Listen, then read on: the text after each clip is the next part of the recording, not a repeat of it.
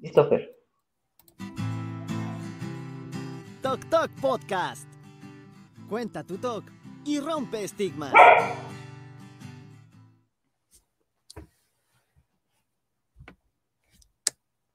Hola a todos y bienvenidos a un nuevo episodio de Toc Toc Podcast. Ahí con esa maravillosa intro que por fin está sonando. Como siempre, con Joy de Toc Toc y Alex de Toc Toc y su servidor para hablar de un tema maravilloso y muy importante el día de hoy. ¿Cómo están, amigos? Muy bien, ustedes con mucho calor, pero bien. Ay, qué genial. Yo tengo frío. Sí, con bastante calor. sí, me comentaba Alex fuera del aire que, que está haciendo mucho calor.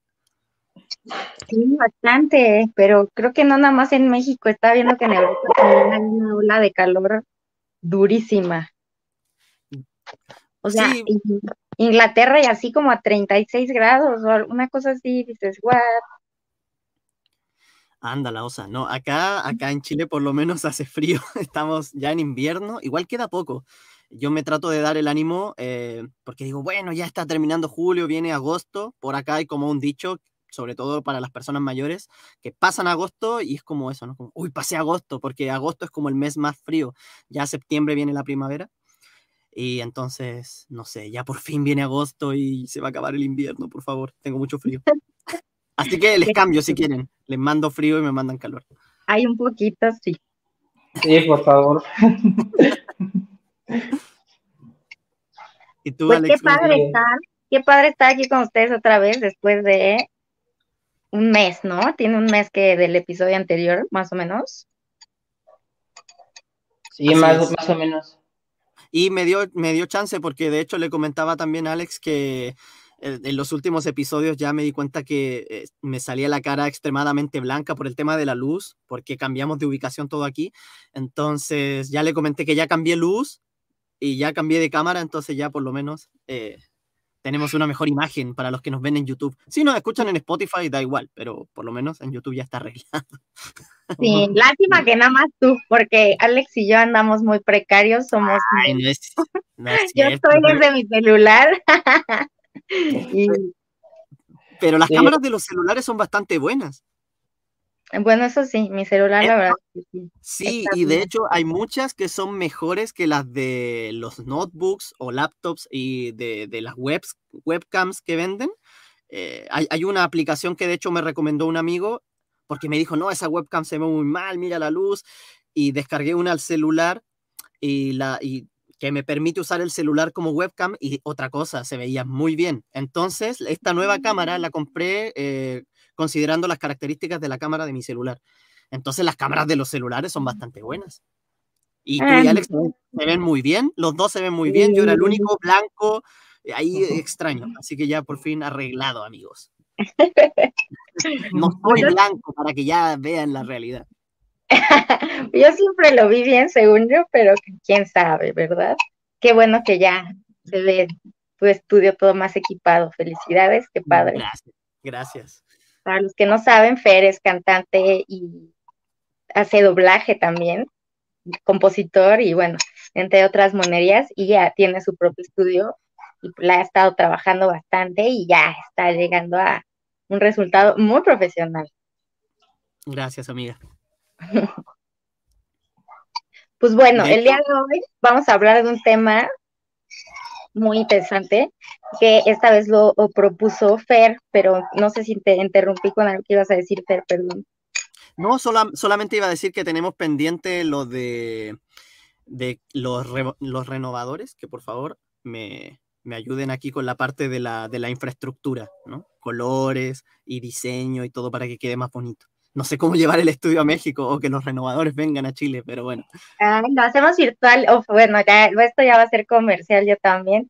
Los renovadores es mi estudio de diseño arquitectónico y diseño de interiores y tenemos servicios virtuales, entonces nosotros nos todas las Ahí sesiones virtuales, las revisiones, se van viendo los avances con cada sesión de revisión que agendemos y está padre. He tenido clientes de, de varios lugares de aquí en México y de Estados Unidos, entonces pues bueno, la pandemia ha hecho que migremos mucho a lo virtual y pues así ha sido también TokTok, ha crecido en el en internet, no físicamente, ¿verdad? Entonces, pues, hay que Pero sacarle algún día, pero algún día eh, los renovadores harán posible que TokTok tenga su oficina así física, bonita. Yo, y cuando vaya a México, yo me imagino de verdad que yo lo he visto en mi, en mi mente. Eh, ir a México y está ahí el logo de TokTok en un edificio o, una, o un lugar ahí importante.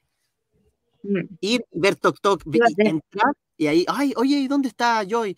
No, ella es la, la dueña, ¿cómo crees? Está hasta la- el último piso arriba. Ándala, o sea, Está en su casa en la playa.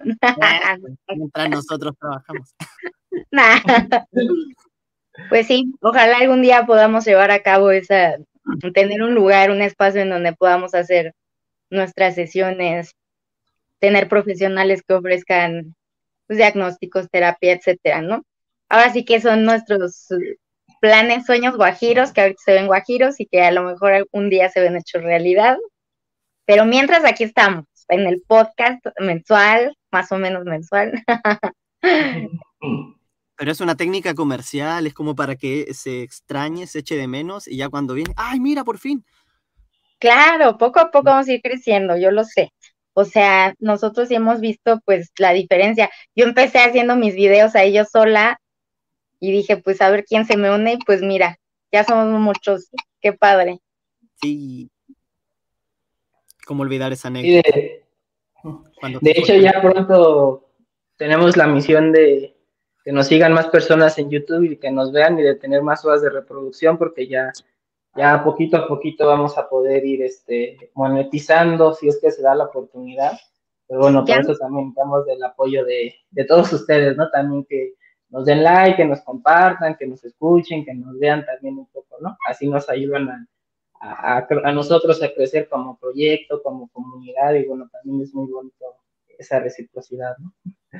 Chorro, ya estamos, no quise decir a nada, porque de los requisitos que se necesitan para monetizar en YouTube, pues sí son varios, entonces ya nada más nos falta cumplir al 100% uno, con que necesitamos horas, una- un cierto número de horas reproducidas, y ese es en el que estamos queriendo talacharle. Entonces, pues, ahí vamos. creo- Y, y creo que hoy en día piden más requisitos, ¿verdad? Porque yo, mi canal de YouTube, no me acuerdo cuándo lo abrí, perdón por querer ser específico, pero no importa porque estoy a unos clics y mientras hablo no se dan cuenta que estoy buscando. Aquí está, 18 de junio de 2010. eh, lo, lo abrí 18 de junio de 2010. Mira, han pasado ya unos, un, un par de años, 12. Y me acuerdo que en esa época, bueno, yo abrí mi canal y me permitieron tener como una URL o una dirección eh, personalizada de una vez. Y ahí yo, Fernando y todo el rollo. Y, más tarde, unos chicos de México que les gustó un demo de una canción mía que estaba por ahí en YouTube, les gustó y me contactaron y me hicieron un videoclip porque ellos estudiaban eh, audiovisual y toda la onda y me, y me hicieron ese videoclip.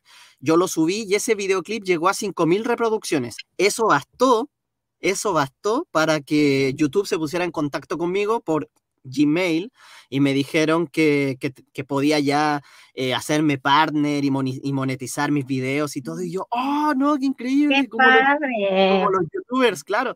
Y entonces como que aparece un signo peso así verde y cuando está verde es porque ya se pudo monetizar y cuando tiene como un- una línea así tachando, eso es porque no. Y claro, yo después dejé abandonado mi canal de YouTube por mucho tiempo y perdí ese, ese tema de la monetización. Luego me abrí otro como un canal secundario y en ese canal no me dejó poner como una URL personalizada porque necesitaba por lo menos 100 suscriptores. Y yo así como, ¡ay, pero si antes era de una! Y ahora ya el tema ah, ya todo subió. Mira, y, y- y- aparte el, el tema de la monetización también. eh, antes era más fácil, o sea, bastó con que yo tuviera un video de 5.000 reproducciones para que ya se pudiera, pero ahora por lo que dices, creo que son muchísimas más, las, lo- los requisitos son muchos más. Sí, Se te piden poniendo bastantillos, entonces, pues andamos ahí metiendo comerciales en todos los, en WhatsApp y en los grupos de apoyo y en Instagram, en Facebook, para que vayan al canal de YouTube, porque pues, pues sí, ahí vamos. Bueno, ahora sí ya, después de todo el comercial, de- perdón chicos, ahí por ahí compartí el link de los renovadores de Facebook, entonces si tienen la oportunidad visiten la, eh, página y el proyecto de, diseño de Joy. Eso ahí para que manden sus diseños pues mientras, bonito. Sí, porque bueno, ya en otra ocasión a ver si les propongo hablar de ese tema, pero justo a mí me gusta también la arquitectura y el diseño porque impactan de una forma ya sea positiva o negativa en la calidad de vida, en la psicología ambiental y en, los, en las emociones y muchas cosas que me gustaría hablar más adelante y ya les contaré al respecto y cómo usarlo a favor de la salud mental. Muy interesante. Pero bueno. un paréntesis pequeño antes de empezar. Es que se me ocurrió un tema con esto que estabas diciendo. Podría haber un episodio que se llamara como. Eh, no, ay, se me fue el nombre, pero era como sueños, sueños de alguien con TOC, o sueños con TOC, o sueños toquianos, no sé, algo así. Y, y como dar a conocer que las personas que las personas con TOC también tenemos eh, sueños, aspiraciones que, y que podemos hacer la realidad como cualquier otra persona. Entonces, como, no sé, ahí yo puedo hablar de los renovadores, eh, Alex también de sus proyectos, eh, yo puedo hablar como de los míos, la gente en los comentarios se puede unir y decir, ah, yo sí, yo soy abogado, yo soy esto y esto quería hacer cuando niño y trabajé esto, podría ser. Es como una manera también de, de potenciar nuestras mismas habilidades y cosas que queremos lograr. Se me ocurre. Me parece muy buena idea. Hay que organizarlo. Eso, ya estamos con el, capítulo de hoy. pues después de la introducción, larga introducción, pero bueno, pues entiéndanos. Llevamos un mes sin platicar así entre los tres, entonces hay, que, hay que echar chisme. Pero mientras, pues hay que saludar a los que están aquí con nosotros. Está Francisca, qué gusto saludarte. César, el chico de Instagram, me puede conectar en lo que llego al metro. Qué padre, César, muchas gracias. Fernando, que siempre está en todo lo que hacemos, qué gusto. Te queremos mucho, Fer. Yoshi, saludos. Mariana, Pumuki, desde España, qué padre. Y pues mira, Francisca ya dice que qué buena idea, que podemos hablar de cosas de laboral y lo que las personas con TOC podemos aportar. O sea que ya está teniendo forum la idea de Fer. Así que... De hecho, de hecho perdón, perdón chicos, por, ahí, eh, eh, bueno, una disculpa, Fran, por, por, el, por la ventaneada, pero bueno, por ahí Fran también tiene un proyecto y en esta semana justo le comenté que, bueno, lo íbamos a, lo íbamos a compartir, o bueno, yo en lo personal lo iba a compartir en mis redes y también le hago la invitación a yo y a Fer eh, para que también eh, apoyemos también a Fran en, su proyecto, que si no estoy mal, creo que es de ilustración, por lo que me acuerdo. Debe ser, debe ser de ilustración. Con algo de entonces, entonces, bueno, ahí vamos, poco a poco. Maravilloso. ¿Ve? Sí se puede. Claro. Pues bueno, saludos a todos, gracias a los que ya están aquí en la transmisión y a los que se vayan a unir o a verlo otro día, pues ya saben, muchos saludos desde México y desde Chile. Y el día de hoy vamos a hablar de un tema que nos propuso Fer, un tema buenísimo que creo que nos afecta a todos en, el, en el día a día si no lo hemos hecho y si no, definitivamente va a ser un momento que va a marcar mucho la diferencia de cómo vamos a vivir nuestro trastorno obsesivo compulsivo. Y ese tema es, Fer, por favor, cuéntanos. La apertura de decir que tengo TOC. Ese es el tema. A mí a veces se me llega hasta olvidar, incluso. Mm, Porque sí, como estoy en ese, en ese periodo que, que Matías Jensen dijo en un momento, esa palabra se me olvida, cuando como que te, como que estás en un, a, lo mejor ustedes saben, cuando estás como en un proceso en el que ya te mejoraste, eh, no me acuerdo de la palabra, la voy a buscar en Instagram. En Instagram. Sí, porque, porque se lo pregunté por Instagram hace un tiempo, entonces lo tengo ahí y voy a hacer lo mismo que con la, que con la fecha. O sea, mientras hablo, lo, lo, busco y nadie se da cuenta de que lo estoy buscando mientras hablo porque estoy rellenando, entonces no, no se va a notar. ¿Será la habituación? ¿Te referías a la habituación? ¿A la qué? Habituación. Remisión. remisión. Ah, ok, cuando estás en remisión de síntomas. Claro, entonces, ahí está, lo encontré. Es remisión parcial o remisión total. Yo pasé por un periodo, después de mi terapia y demás, eh, por un periodo de remisión parcial. Yo no sabía cómo se llamaba hasta que fui a este evento de TOC, que de hecho se los comenté. Y, claro, porque era una remisión parcial porque sentía que ya no habían síntomas, pero a veces aparecían, y, pero ya no me conflictuaban tanto por todo lo que había aprendido en la terapia y todo eso. Y luego llegó un punto en el que ya empezó como esta, este periodo de remisión en donde ya ni siquiera lo siento. No sé si lo, tendré como el, valor, el coraje de decir que es remisión total, pero así por lo menos lo he sentido y por eso digo, a veces ni siquiera me acuerdo. Pero poniéndonos en el caso de que de pronto, no sé, vuelven los síntomas y me empiezo a sentir afectado y estoy en un ambiente laboral o estoy conociendo a alguien, es importante hacer saber esto. Eh, pero ¿cómo lo hacemos? ¿Se vale que lo digamos? Porque si tenemos un problema, ya sea que tenemos eh, un problema en nuestra pierna o que tenemos un brazo enyesado o alguna cicatriz, algo así, conocemos a alguien y la persona de buenas a primeras nos ve y sabe, que tenemos ese problema o esa condición. Eh, pero con el TOC no es, no es tan sencillo porque es algo mental. Entonces, eh, tenemos que decirlo, pero, pero ¿se vale? ¿Cómo? ¿Por qué? No sé qué piensan, amigos. Yo creo que es un tema súper importante, ¿no? Y de hecho hay como mucho debate entre, entre la comunidad TOC, sobre todo los que a lo mejor eh, están recién diagnosticados o que ya llevan este algo de tiempo, pero sin, pero viviéndolo en silencio y aún así están con la idea de, ¿será buena idea decirle a, a mi familia, a mi pareja, en mi trabajo, etcétera. De hecho, ahora en la sesión del grupo de apoyo que tuvimos el martes, salió ese tema. ¿Qué, ¿Qué, opinan que le cuente a ciertas personas sobre esto? Obviamente no voy a decir exactamente la pregunta, ni la persona, ni nada, por cuestiones de privacidad de las sesiones del grupo de apoyo, pero pues sí es un tema que es recurrente, ¿no? No es que sea algo raro. Y la verdad es que pues es una decisión muy personal, como yo le comenté ese día a esa persona, pero eh, yo en mi experiencia personal, pues sí recomendaría decirlo, pero una vez que a lo mejor entiendas un poquito más de qué es el trastorno, pero de inicio, pues el expresar cómo nos sentimos es un primer paso, ¿no? Me siento mal, estoy ansioso, estoy triste, estoy deprimido, y empezar a normalizar el hablar más de nuestras emociones sin que necesariamente sepamos ya o tengamos algún trastorno o tengamos un diagnóstico, porque hay cosas que son ocasionales o que son transitorias en nuestra vida.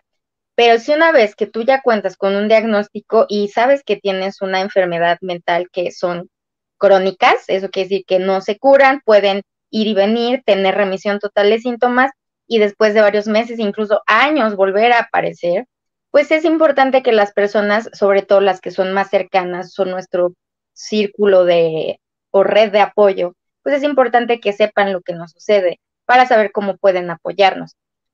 Ojo, cuando yo, eh, yo sí soy pro de contarle a las personas que tengo un trastorno, uno o varios trastornos mentales, pues para que sepan si en algún momento tengo algún comportamiento y que incluso si tienen curiosidad de preguntar, pues invitarlos a que lo hagan, ¿no?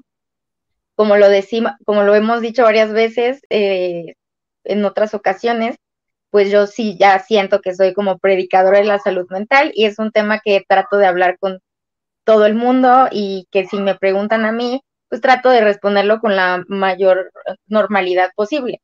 No deja de ser incómodo porque siempre es, es que ¿cómo te pasa? Es que te veo y no me puedo imaginar que tú tengas un trastorno mental.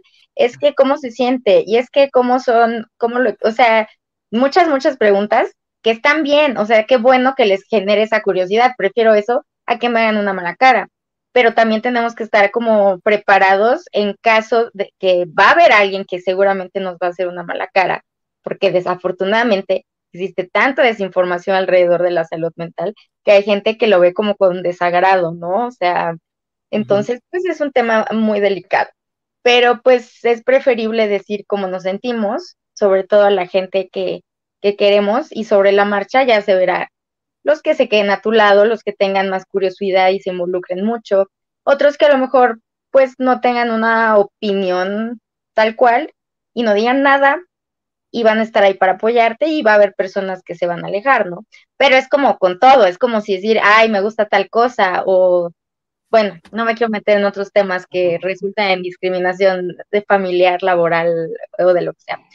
Este, pero mi punto también aquí es que, ojo, el que tú expliques que tienes o que cuentes que tienes un trastorno mental, en este caso TOC, no quiere decir que les tengas que contar tus obsesiones o la temática de tus obsesiones para que ellos sepan que tú estás teniendo de ciertos síntomas, ¿no? O sea, ya si tú le tienes la confianza suficiente a la persona o las personas para contárselo y es como muy pues sin su madre que sepan, ¿no? Total.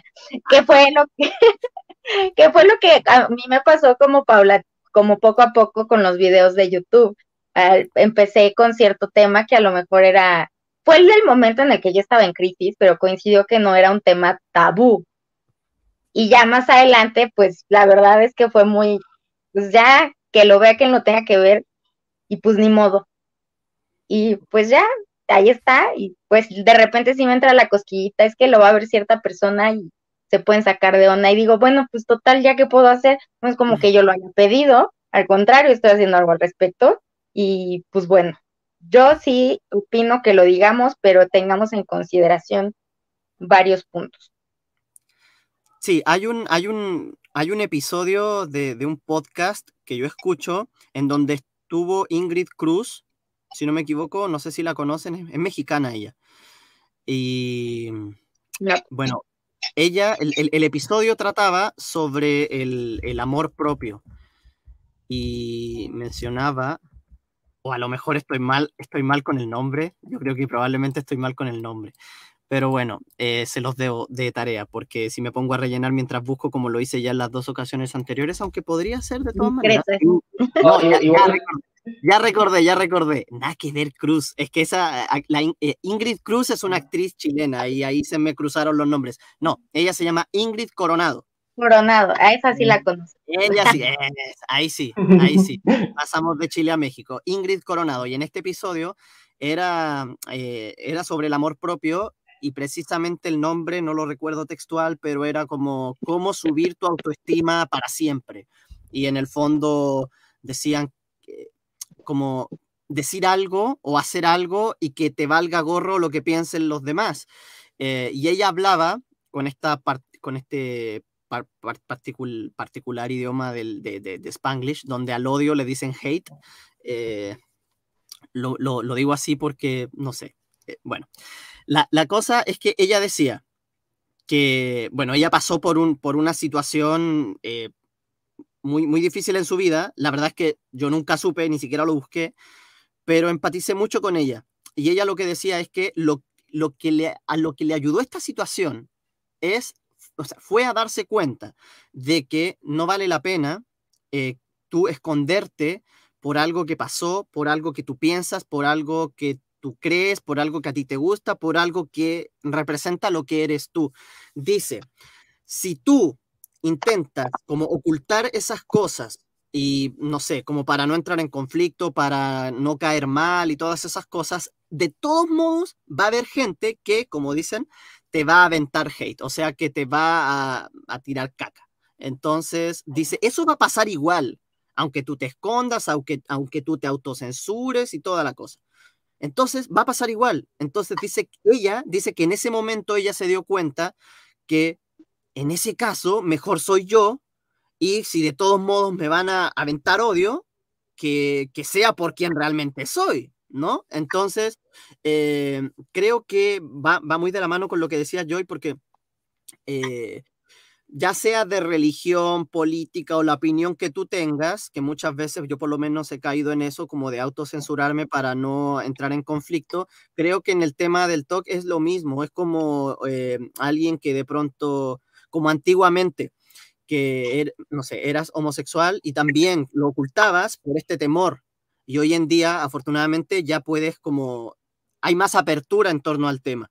Entonces siento que en ese sentido nosotros estamos pasando como por el periodo en donde está como la puerta cerrada y, y tenemos como eh, ese, no quiero hablar en, como de, de, Alex, de ti, de mí, pero en general alguien puede tener como el temor de, de decirlo. Pero, pero creo que es muy valioso si, si tú lo quieres decir. Eh, y, y, tal como dice yo, y hay gente que se lo va a tomar mal, hay gente que se va a alejar, hay gente que va a decir, ay, qué, qué, qué raro. Bueno, es un filtro también para las personas, porque yo no quiero estar con una persona que me estigmatiza por algo, ya sea algo que, algo que yo soy, algo que a mí me gusta, algo en lo que yo creo, algo en lo que yo pienso. Entonces creo que también es un buen filtro para alejar de pronto a las personas que no, no necesariamente tienen que estar en, en nuestra vida, pero muchas veces nosotros decimos, ay, no, es que no quiero que eh, tal persona se enoje o piense mal de mí o se aleje de mí. Bueno, si realmente es una persona que vale la pena en tu vida, no quiero decir que vale la pena o no, porque quién es uno para decir que la persona vale o no la pena, pero vale la pena en tu vida, que esté en tu vida, eh, no se va a alejar. Por ejemplo, el otro día hablaba con una amiga que ella no tiene TOC, pero tiene otro trastorno mental. Eh, y me, y me contó lo que a ella le pasaba, porque estábamos conversando el tema de la salud mental y yo le decía, oye, pero yo me acuerdo de un tiempo en el que tú me estuviste escribiendo cosas un poco eh, extrañas y yo estaba preocupado por ti, más que decir, ay, qué rara esta persona, o por qué pone estas cosas. Yo, yo me preocupé, yo dije, algo, le pasa. Y claro, ahora ya estando como en un periodo más lúcido, de remisión, podríamos decir, claro, ella me explicó las cosas que ella vivió y que pensó, y la verdad es algo bastante delicado. Y yo pienso, primero que todo, gracias por haber confiado en mí, haber abierto tu corazón y contarme estas cosas. Y al mismo tiempo pienso, esto, si se lo cuenta tal vez a una persona que no tenga esa apertura, probablemente la va a tachar de que es algo raro y se va a alejar y etcétera. Entonces creo que es con todo, ya sea al decir, eh, oye, ¿sabes qué? Ya nos estamos conociendo, ¿sabes que tengo TOC? O ¿sabes que soy, no soy esto, pero voy a inventar para no, para no revelar cosas personales. Eh, ¿Sabes que soy budista? No, eh, eh, ¿sabes qué? Soy de tal ideología política o algo real. ¿Sabes qué? A mí me ha servido mucho el crecimiento personal.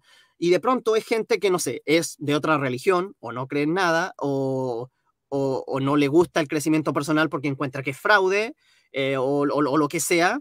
Si esa persona entiende tu punto de vista y se queda ahí y conversa contigo para, para seguir entablando una relación contigo y, y poder aprender y conocer diferentes perspectivas, genial. Y si es de las personas que por eso se va a alejar, creo que, no sé, es una reflexión que estoy haciendo en este momento. Creo que independientemente de si es el talk o cualquier otro tema, eh, es valioso decirlo y al final, si nos quieren o nos odian, que sea por quienes somos, ¿no? Y, perdón, eh, una de las, bueno, aquí lo menciona Fran también, eh, que hay un estigma en relación a la salud mental eh, y además, bueno, de todo lo que comentas del amor propio, también una cuestión que inclusive nosotros, como, bueno, ahora que participamos en Talk Talk, nos hemos dado cuenta o nos han hecho saber varias personas, es que inclusive en comentarios que nos dicen, oye, es que por ahí, por ejemplo, ahorita, ¿no? Un ejemplo, puso un comentario en la transmisión en vivo y me da miedo que alguien lo pueda ver y relacionar, porque está el estigma en la salud social, relaciona, por ejemplo, al, al tema profesional, el tema profesional es algo que está muy en eh, muy sensible, ¿no? Que no puedes este, tener un trastorno mental, no puedes tener una enfermedad física, etcétera, etcétera. También a veces las relaciones sociales o las relaciones con nuestros amigos también influye mucho porque es un tema que todavía no se habla como tal. Ahorita hacías mención un poco a lo del tema de la comunidad LGBTI, si no estoy mal, las, las, las iniciales. Eh, pero bueno, eh, afortunadamente ya hay un menor estigma, ya la gente que pertenece a esa comunidad ya ha podido salir, eh, por eso lo mencionamos en el, hasta en el título, como salir del closet bueno, ya la gente de esa comunidad ya afortunadamente ya tiene un poco más de espacio para salir, pero en su momento, e inclusive ahora siguen existiendo muchos estigmas por los cuales a las personas no se les permite ser uno mismo, como tú dices, Entonces, con el tema de la salud mental, creo que estamos todavía muy, muy en pañales tanto lo hemos vivido personalmente como a través del proyecto, ¿no? Entonces, eh, desafortunadamente, hablar de salud mental es algo de lo que no se habla en nuestros países y eso nos, nos afecta muchísimo como pacientes, como personas, ya que no podemos expresar o no podemos ser al 100% lo que realmente somos como personas, que no somos todo todo, pero sí hay una parte que también nos influye, ¿no? A mí, por ejemplo, me pasa mucho que, eh, o lo comentado, es como si tuviera dos mundos. Uno donde están el mundo top top, donde estás, donde está yo, donde estás tú, donde están todas las personas que forman esta increíble comunidad. Y a partir de ahí yo digo, yo puedo expresar todo lo que yo siento en torno al TOC, en torno a la salud mental y en torno a muchas cosas personales. Desafortunadamente, mi otro mundo, que es eh, mi entorno personal, mis amigos, mis compañeros de trabajo, mi familia, etcétera, etcétera, pues no puedo, no, no puedo todavía tocar ese tema, inclusive ya varios años participando en Talk Talk, ¿no? Entonces, bueno, a mí lo particular me causa, es muy curioso, ¿no? Porque ahorita yo al inicio decía que ella con los videos, pues decía, bueno, pues al final quien lo, quien lo vea que lo tenga que ver, ¿no? Pero a mí lo personal me pasa que por más que lo, por más que le digo a la gente, a mis amigos, oigan, vean mi canal, apóyenme, pues nadie lo ve, ¿no? Entonces, igual podría decir hasta el nombre de los jefes con los que he peleado y ellos ni, cuenta, ¿no? Pero a, con esto quiero decir que sí, sí existe un estigma que está muy, como una nube negra, que está muy relacionada a la salud mental. Entonces, a mí lo personal me ha tocado decir, o me ha tocado vivir que el tema de la salud mental como tal no se habla, no se toca, se ignora, prácticamente no existe, ¿no? Eh, y desafortunadamente eso hace que también, pues, no, ni siquiera exista a veces la, la intención de, digamos, de expresarlo, porque eso también a veces conlleva mucho estigma, ¿no? Decir, bueno, si vivo en mi trabajo, o en una entrevista de trabajo, o con mi pareja, o con mis amigos, ¿qué van a pensar, no? Entonces, mm. todavía, desafortunadamente, aún estamos muy en respecto a ese tema de salud mental en Latinoamérica. ¿Sabes qué? Pienso que con respecto a eso de, de, lo laboral, porque estaba comentando yo en, en, en, el sentido de con los amigos, con la pareja, con, con la familia, eh, esta parte, pero la parte laboral también es súper importante y creo, y quiero como ampliar un poquito el espectro como para, no, para que no se sienta que, ay, es que esto pasa con el TOC y la salud mental, es simplemente eh, estaba pensando que de pronto, y, por, y por muchos años, incluso en mi familia les pasó en sus trabajos, me han contado. Eh, y de hecho, yo mismo estando en trabajos también esas cosas no se hablan. Por ejemplo, la ideología política o por ejemplo la religión. Siempre como que se evita hablar de, la ideología política del otro. De incómodo claro, por lo incómodo, y es como cuando, cuando uno va a un trabajo, no sé, y te dicen, oye, ¿tú de qué ideología política eres? No, la verdad es que nunca te lo preguntan. Y, creo que muchas veces trabajamos y nos relacionamos con personas que son de, otras creencias que nosotros, ya sean religiosas, ya sean de políticas, ya sean de, de, gustos, y no nos damos ni cuenta porque no se tocan esos temas. De pronto puede ser que esas son como cosas más personales. Eh, puede ser y que si bien es necesario que sean abordadas en este caso como el, el TOC, la salud mental en general, ya sea con la familia, con los amigos, eh, en nuestro entorno más cercano, puede ser, corríjanme ustedes si estoy mal, no estoy diciendo que así sea, es como una conclusión a la que estoy llegando, puede ser que de pronto eh, tiene que haber como un momento y un lugar para hablarlo, de, de pronto en ciertas en ciertos lugares no, no es necesario o, tiene que ser en este caso de la salud mental sí muy necesario. Eh, porque claro, también lo pienso, si una persona eh, con un, no, no, con un problema de salud mental, sino que con un problema físico, digamos, eh, el mismo ejemplo que puse hace rato, no sé, alguien que está en una silla de ruedas, llega a un trabajo, obviamente va a tener unas capacidades diferentes, unas fortalezas diferentes y una y otras limitantes. Eh, pero eso el empleador o sus compañeros de trabajo lo van a saber. Entonces van a poder apoyar en ese sentido. En cambio, a uno que tiene eso, por más que yo diga, bueno, estoy como en, remisión total, la verdad es que no, no me afecta. Pero ¿qué pasa el día de mañana si de pronto estoy en una situación completamente normal y viene una, una recaída? Voy a necesitar que alguien me apoye. Entonces, tal vez en ese sentido es diferente, como que me estoy contestando a mí mismo mi, mi conclusión. No sé qué piensa Chuy. Sí, yo era lo que quería decirte, o sea, eh, es muy diferente eh, como hablar de creencias a hablar de hechos y este es un hecho de que tenemos una enfermedad, que es como cualquier otra enfermedad. La gente piensa que por no ser una enfermedad eh, con síntomas visibles, en el caso de no tener compulsiones físicas, que a lo mejor incluso a una persona que tiene compulsiones físicas, la gente la ve raro, la gente la ve a lo mejor hasta con desagrado, como de, ay, ¿qué le pasa? pero no tanto como con preocupación, con curiosidad, ¿no? Entonces, yo sí creo que vale la pena que en todos los ámbitos, en el mundo ideal, se pudiera y se debería hablar de la salud mental. E incluso ahorita que ando haciendo búsqueda laboral de forma remota, porque no quiero trabajar otra vez en empresa, en obra, en construcción, por lo que ya hemos hablado en otras ocasiones, eh, he aplicado para algunos trabajos en Estados Unidos en particular, y en estos cuestionarios previos te preguntan si tienes algún tipo de discapacidad y en la lista están incluidas las enfermedades mentales como el TOC, la ansiedad, la depresión, bipolaridad, etcétera, etcétera, etcétera, bueno, esquizofrenia, o sea, autismo, infinidad de diferentes tipos de enfermedades mentales, para que de cajón lo integren a tu perfil laboral y para las cosas que pueden esperar o no esperar de ti. Y esa me parece una iniciativa pues padrísima. Ya en la realidad, en la práctica, desconozco cómo sea el tema ya en desarrollo laboral en una empresa de, por ejemplo, en este caso en particular de Estados Unidos, pero desde el principio ya está como esa apertura de poderlo decir.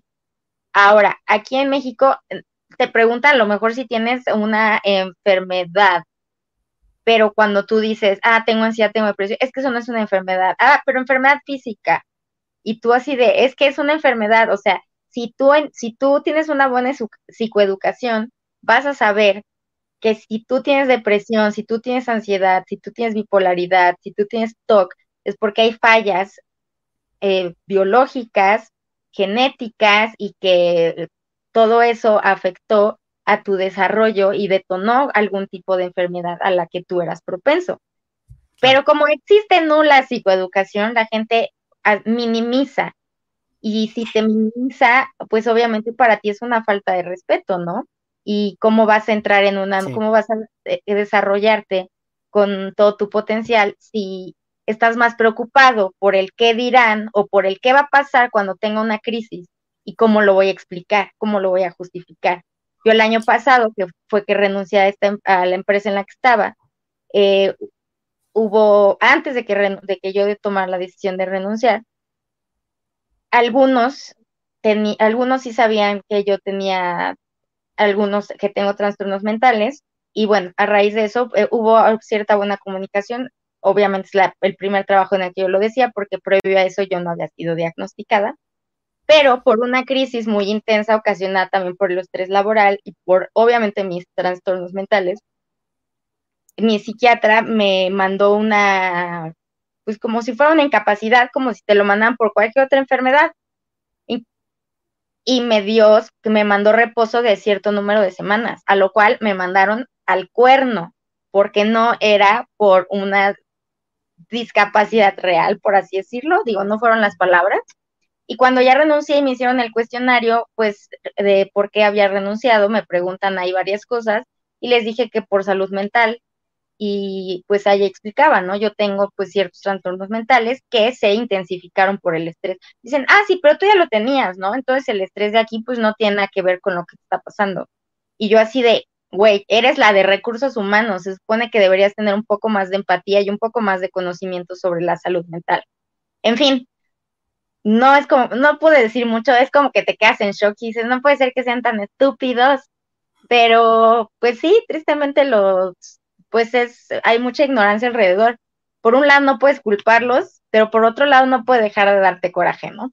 Entonces, en cuanto a la apertura de decir que tengo TOC en lo laboral, también palomita, si lo podemos decir, hagámoslo. Eh, sé que es difícil porque a lo mejor eso va a depender que nos den un trabajo o no y no puede, y como están las cosas en la economía, supongo que mundial, pero particularmente en Latinoamérica, no nos podemos dar como el lujo a lo mejor de no tener un trabajo porque también poco podríamos costear nuestro tratamiento, de por sí teniendo trabajo es muy difícil costearlo, pues entiendo que lo queramos tener como pues encerrado, pero si mm. podemos y encontramos esa persona adecuada en ese ambiente o en la universidad o en la secundaria o con, o con quien sea, en tu pareja, en tu familia, aunque sea un miembro de tu familia, alguien puede saber qué es lo que está pasando contigo, yo creo que sí es lo primordial para que nosotros podamos tener como ese colchoncito de apoyo en caso de que tengamos una crisis o una recaída. Así es. Y aquí, perdón, perdón, Fer, justo una de las, bueno, ahorita, ahorita haciendo más o menos tanto tu comentario como el de Joy, eh, eh, hay, un, hay una pandemia en el mundo de salud mental. Está la pandemia del COVID, la pandemia de, bueno, de la vitamina D. Ajá, exacto, hay miles de pandemias, pero una pandemia que ya tiene mucho tiempo y que afecta a las organizaciones grandes y pequeñas es la salud mental, porque eso hace que sus colaboradores o sus trabajadores no puedan trabajar en un 100% o no puedan trabajar en un ambiente cómodo. Y a los trabajadores, el recurso humano, no poder estar, no poder eh, hacer sus actividades eh, plácidamente, libremente por estos temas de salud mental, eso hace que las mismas organizaciones tengan pérdidas económicas, pérdidas de recursos e, y se complique mucho toda esta situación de recursos humanos, porque al final para las, las empresas, bueno, el principal recurso justo es el recurso humano. Entonces, justo también esa importancia de hablar de la salud mental, ahorita que decías, respecto a, a que si es bueno o no, por ejemplo, hablando con temas de política o algo así, en lo personal yo creo que a diferencia de una eh, de una postura política o, una postura hasta de un equipo de fútbol o una postura de eh, religión, etcétera, etcétera. La salud mental ahora sí que es muy general y se está hablando de un derecho, es como hablar eh, del derecho para que las mujeres vivan en un entorno seguro o el derecho para que todas las personas en el mundo tengan agua o el derecho para eh, todos los animalitos de la calle, ¿sí me explico? Más que una cuestión que tenga que ver con algo, una opinión propia, eh, como pueden ser temas de política, temas de religión, hasta fútbol, etcétera, etcétera. Creo que el hablar y el expresar y hacer más público todo esto de la salud mental en general va a hacer que una de las consecuencias sea que tanto para los que los, tanto para, tanto para quienes lo padecemos, como inclusive para las empresas, porque eh, aquí en México, eh, aquí en, todo el mundo hay una pandemia, de, no nada más, bueno, de salud mental, de estrés, de ansiedad, de depresión, que bueno, desafortunadamente las personas que lo padecen es muy complicado, pero que las empresas se tienen que dar cuenta también que eso les está afectando a ellas mismas. Si están teniendo pérdidas por no atender esto como se debiera hacer. Entonces también justo el hablar de la salud mental abiertamente va a hacer que eso también eh, con el tiempo y con el esfuerzo y con el trabajo, eh, sea una puerta que se, que una barrera, ¿no? Que se derribe, ¿no? Para todos, ahora sí, eso sí, para toda la sociedad. Claro, y ahí a mí me surge una, una pregunta, porque eh, creo que sería más fácil de pronto si la iniciativa, siempre en, esta, en esta parte hablando de lo laboral, como, como dijo Joy cuando estaba postulando a los trabajos de Estados Unidos y que es como iniciativa de ellos mismos que te lo preguntan como para saber hasta dónde está, o sea, hasta dónde pueden contar contigo eh, y todo el rollo, eh, versus a decirlo yo mismo, ¿sabe qué jefe? A mí me pasa esto.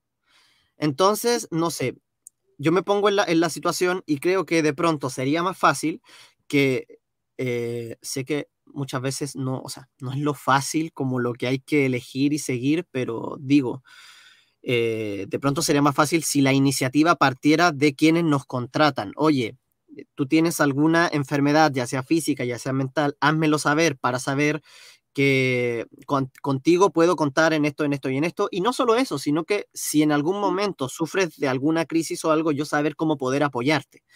Eh, y que es tan importante como algún problema en salud física, o sea, como lo que dijo yo hoy, que, que, le habían como eh, mandado al, gorro porque en realidad lo que tenía era un tema de salud mental y no era físico, ah, pero no tienes nada, y es como, pero es como el, señor que veía en la tele chilena hace, un hace varios episodios atrás que yo les comenté, que él decía, no, pero no es algo de salud, es, es algo psicológico. Y yo así miré la tele y es como, pero es que eso es salud. Exacto. Eso es salud psicológica, pero bueno, ya, eh, psicoedúquese, señor. Bueno, entonces, eh, no sé qué opinan, amigos, no sé qué opinan. Debería partir, o sea, yo pienso que debería partir como de, de, las empresas de quienes nos contratan, siempre en este caso hablando de lo laboral, que tengan como ese interés de poder incluirnos en ese sentido, pero como, si no pasa, estará bien entonces que lo hagamos nosotros por iniciativa propia, aún corriendo el riesgo de que tal vez no me den ese trabajo, porque no por, no, y fíjate, ni siquiera es no te doy el trabajo porque tienes esta enfermedad, sino que no te doy el trabajo porque lo desconozco, me da como cosa porque es algo desconocido y mejor no me arriesgo, no me meto ahí. Yo, yo siento que es más por eso, no es como porque tengas TOC o porque tengas autismo o porque tengas esto o lo otro, sino que es porque no eres tú el problema eh, postulante a trabajador, soy yo el problema, el empleador que en realidad no sé y desconozco y me da como cosa meterme ahí. Sí puede ser, es que también vamos a, eso es un problema que podría entrar entre la discriminación. Desafortunadamente, si a ti no te contratan y tú ya dijiste que tienes TOC, tú no vas a poder saber si fue porque tienes TOC o porque no tienes las, las la, lo que se necesita por ese puesto, ¿no? Ahora sí que te vas a quedar con la duda por siempre. Ahí está, Pero es lo mismo a lo mejor con una, con, en el caso de otras situaciones, a lo mejor una una relación de pareja o con tu familia, el contarles y ver que se alejan después de haberles dicho eso, pues bueno, a lo mejor sí te va a dar un, indicativo mayor de que ese fue el problema, ¿no? Aunque pues sí hay trabajos en los que suelen ser más directos, ¿no? Que no tienen como empatía, sentido común, este, y pues tampoco les importa la discriminada, ¿no? O sea, te tratan como ahí con las patas. Sí, y creo que, creo que, perdón, creo que sí es un poco de discriminación, porque las, eh, eh, justo eh, las personas no saben lo que el TOC significa. Entonces yo, por ejemplo, yo puedo tener TOC y puedo ser director de la constructora más grande del mundo. Por ejemplo, en el caso de Chile, tú, sabes muy bien, pues su presidente Gabriel Boric, él tiene TOC y bueno, eso no, no le impidió llegar a ser presidente de su país, imagínense. Entonces, claro, pero cuando las personas ven salud mental, trastorno, etc., etc., etc., hacen toda una serie de imágenes o una serie de situaciones que no van en la realidad con las personas que padecemos algún trastorno eh, mental. Entonces, es importante entender que los trastornos mentales no nos limitan, no, no, no, no, no, nos, no, no nos atan, lo que nos limita justo es en, este caso que estamos hablando es esa discriminación, esa desinformación que las personas tienen acerca de eh, eh, acerca, acerca del tema, ¿no? Por ejemplo, eh, quizá yo, yo, bueno, suponiendo, ¿no? Yo soy ingeniero, soy superintendente de una obra. Yo puedo llevar la obra más grande del mundo, pero por ahí si quizá hay un detonante que pienso que Max, mi perro, se va a morir y estoy en una junta mundial, pues me va a dar ansiedad pero eso no va a querer decir que no pueda llevar la obra más grande del mundo siendo superintendente. Pero claro, la gente que está a mi alrededor va a tener que entender que por ahí va a haber ciertos detonantes que a mí me van a costar trabajo. E, es un poco como, es un poco como una balanza, ¿no? Creo que también por eso es importante hablar de, de salud mental y psicoeducación, porque si bien no nos define y no nos limita como, como trabajadores, como personas, sí es muy importante que nuestro entorno sepa qué cosas o qué situaciones nos pueden ser complicadas, difíciles, eh, algunos detonantes que son muy ridículos, o sea, nosotros lo sabemos, a veces un detonante es muy ridículo, pero bueno, desafortunadamente este, así, así funciona, ¿no? Podemos, eh, podemos mandar a, podemos ser presidentes del mundo, pero a veces si la, un, decir, ¿no? Si, la, si una pluma está fuera del lugar, pues se nos viene el mundo encima, ¿no? Es un ejemplo muy, muy, muy, muy vano, pero eso es realidad, ¿no? Entonces también justo es esta, eh, esta tarea que nosotros tenemos de hacerle ver a las personas que es importante también la psicoeducación, ¿no? Sí, y es muy importante eso que dices, amigo, que, que no nos define. Y es como cualquier, eh, a ver, cualquier tema que haya sido o que sea un estigma en la sociedad. Por ejemplo, lo que comentabas hace rato de la comunidad LGBTQ y más. Eh, hace muchos años atrás, claro, existían muchos estigmas con respecto a esto y de hecho en las series, en las películas, siempre este era como el personaje cómico, ¿no? Y de hecho con las personas que tienen trastornos mentales también pasaba en, el cine, ¿no? Como el, loquito o estar ahí en, el, eh, en, el manicomio y era como todo un, ay, todos así, como algo muy exagerado. Que, que está muy lejos de la realidad. Digo, no, hay personas que sí lo están, pero no es el 100% del, de las personas que lo padecemos. Exacto, tal cual. Entonces, por, ejemplo, cuando se ponía un personaje de, con, esta preferencia sexual en una película, en una serie, y era como el personaje cómico o medio eh, que era como especial para moverse y todo eso, también es muy alejado de la realidad. Eh, o sea, son, es una persona común y corriente como tú, como yo. Ahora, hay personas así, también, también, pero tal como decías tú, sí, en, la salud mental. ¿Hay casos así? Por supuesto que sí, pero no son el 100%, es solamente un fragmentito y en este caso también. Entonces, eh, así como a nosotros no nos define que tenemos cierto trastorno, ya sea eh, eh TOC, esquizofrenia, autismo, etcétera, eh, a, ellos y a nosotros tampoco nos define nuestra sexualidad. A mí no me define el hecho de ser heterosexual. Ah, no, lo que pasa es que yo soy una persona entusiasta, hago bien mi trabajo, soy responsable porque soy heterosexual. No, no es por eso. O sea, eh, eh, hace un tiempo atrás escuché a una, a una chica argentina decir como, si tú eres buena gente, si tú cumples con lo que, con lo que, ah, con, lo que te comprometes, trabajas bien, etcétera, no me importa con quién te acuestes. O sea, eso qué, qué importa. Entonces, en este caso es lo, mismo. Así como a ellos no los define. sí, o sea, ya, e, espera. Yo creo saber por qué, pero, pero adelante, estudio, dilo, ¿qué sucede ahí? Es lo mismo y no, porque eh, pues una preferencia, pues es una preferencia, ¿no? O sea, digo, te gusta porque te gusta y tú sabrás por qué ella está chido. Pero en el caso de nosotros, pues es una enfermedad crónica, ¿no? O sea, ¿qué tipo de enfermedades crónicas existen que no sean enfermedades mentales? Diga, digan una. Diabetes. Ya, ahí hay una. Mm. No sé, no soy doctor. Yo que sé, no soy científico. Ah, se me ocurre. Que por cierto, la diabetes es, una epidemia también a nivel mundial. Entonces. Pero, ¿sabes qué? Yo, yo iba más, obviamente no en su totalidad, porque no vamos a comparar un trastorno mental con una, con una preferencia, pero a lo, a lo que voy, en lo que está la similitud, es en que ambos están estigmatizados y caricaturizados. A eso voy yo. Y que no nos define a mí no me define eh, quién me gusta, a mí no me define eh, mi, enfermedad, a mí no me define mi color de piel, a mí no me define mi nacionalidad.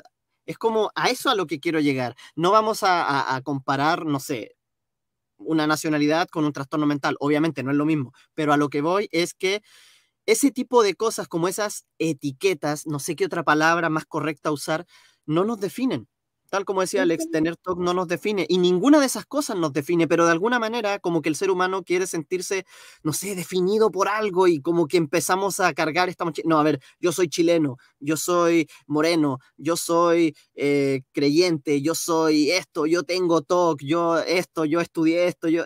Entonces como ya, pero basta, o sea a, mí ni siquiera el hecho de ser cantante o de, de ser actor de voz tampoco me, me, me, define, son otras cosas más profundas. Entonces, por eso, eso, simplemente quería como reforzar esa idea tan genial que dijo Alex. Claro, es que son estereotipos, justamente lo que se crea alrededor de muchas cosas, ¿no? Como eh, lo menciona, ¿no? El estereotipo del mexicano, ah, con su sombrero en su burro, con su tequila, y su bigote, ¿no? Y eso no, o sea, nada que ver. Hasta este las mujeres con su bigote ahí y comiéndose un taco. Sí, exacto, o sea, como que romper los estereotipos que hay alrededor de cualquier cosa, eso es lo más sano. Y aquí, pues, por ejemplo, en la cuestión de las enfermedades, pues, crónicas, pues hay un montón, ¿no? O sea, que era lo que, lo, lo que les quería preguntar. Digo, a lo mejor en, un, en, una, en una relación, imagínate, ¿no? Que eh, comienzas, que te interesa alguien y quieres salir con alguien, pues a lo mejor sí te gustaría que te dijera que tiene SIDA, que tiene diabetes, que tiene cáncer, que tiene Alzheimer, Parkinson, qué sé yo. Lo mismo con una enfermedad mental, ¿no? Porque va a tener ciertas repercusiones en el comportamiento de la persona, va a tener días buenos, va a tener días malos. Y por sí mismas, ni una ni otra se puede comparar. Y no, para que eh, si después alguien lo menciona en el chat, de ahorita o en el chat después, no estoy comparando una enfermedad con otra. A lo que me refiero es que son enfermedades que pueden generar impedimentos físicos por el malestar ocasionado. El malestar puede ser de muchos tipos, puede ser emocional o puede ser físico. Puede ser desde el cansancio o en este o dolores, en el caso de ciertas enfermedades, o que tengas inmovilizadas ciertas partes del cuerpo. Que en el caso de, por ejemplo, si tenemos TOC o algún tipo de trastorno mental, es frecuente que haya ataques de pánico, que haya ataques este, de ansiedad, y eso nos puede provocar mareos, nos puede provocar vértigos, nos puede provocar este, que se nos inmovilicen ciertas extremidades, la cara, taquicardia, eh, bochornos, náuseas, hasta vómito. Entonces, pues sí, es importante que alarmes o que pongas al tanto a las personas que te rodeen para que sepan cómo ayudarte y ellos cómo reaccionar ante las necesidades que tú tienes, ¿no? O sea, pues a lo mejor no va a ser de diario y no va a ser a lo mejor una enfermedad degenerativa, que sí puede afectar tu calidad de vida, pues sí, y más si no la atiendes.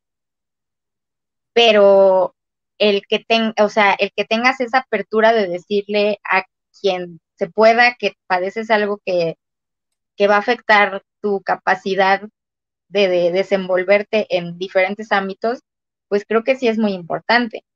Eh, yo, por ejemplo, a mi familia pues le dije ya porque ellos pues me veían que tenía mis problemas muy fuertes con el alcohol, pero ellos no entendían por qué, ella es como, ah, tiene un problema con el alcohol, es muy rebelde, algo le pasa. Cuando me diagnostican, este, pues ya yo les digo, no, pues es que sí me diagnosticaron con lo que yo sospechaba que tenía. Y ya de ahí, pues como que empezaron a psicoeducarse y a poner atención y a entender, y ya de ahí dijeron, no manches, o sea, pues sí, mucho tiempo era como de, había, pudo haber de ciertas personas a lo mejor mucho juicio.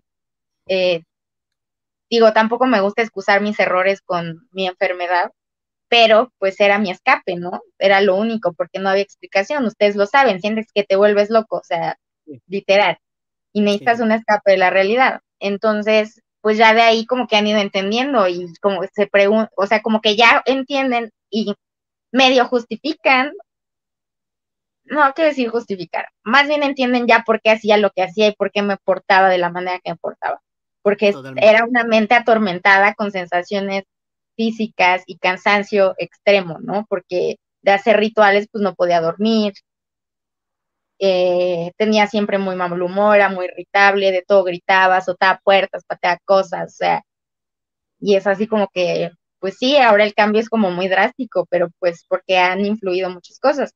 Pero antes de eso, pues yo no le conté a nadie. Yo como le iba a contar a mi familia que tenía pues todos los pensamientos que, que tenía y que aún sigo teniendo de repente, ya no tengo las crisis tan fuertes como antes, ¿no?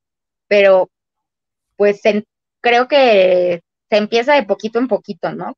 Con que digas, me siento mal, creo que no estoy bien, algo está pasando, necesito ayuda profesional, pues no sé, puede ser a lo mejor un paso para pues para contarle a los demás, porque ¿saben qué estaría bueno? Hay que hacer una mini guía con, los consejos de cómo decir que tengo TOC.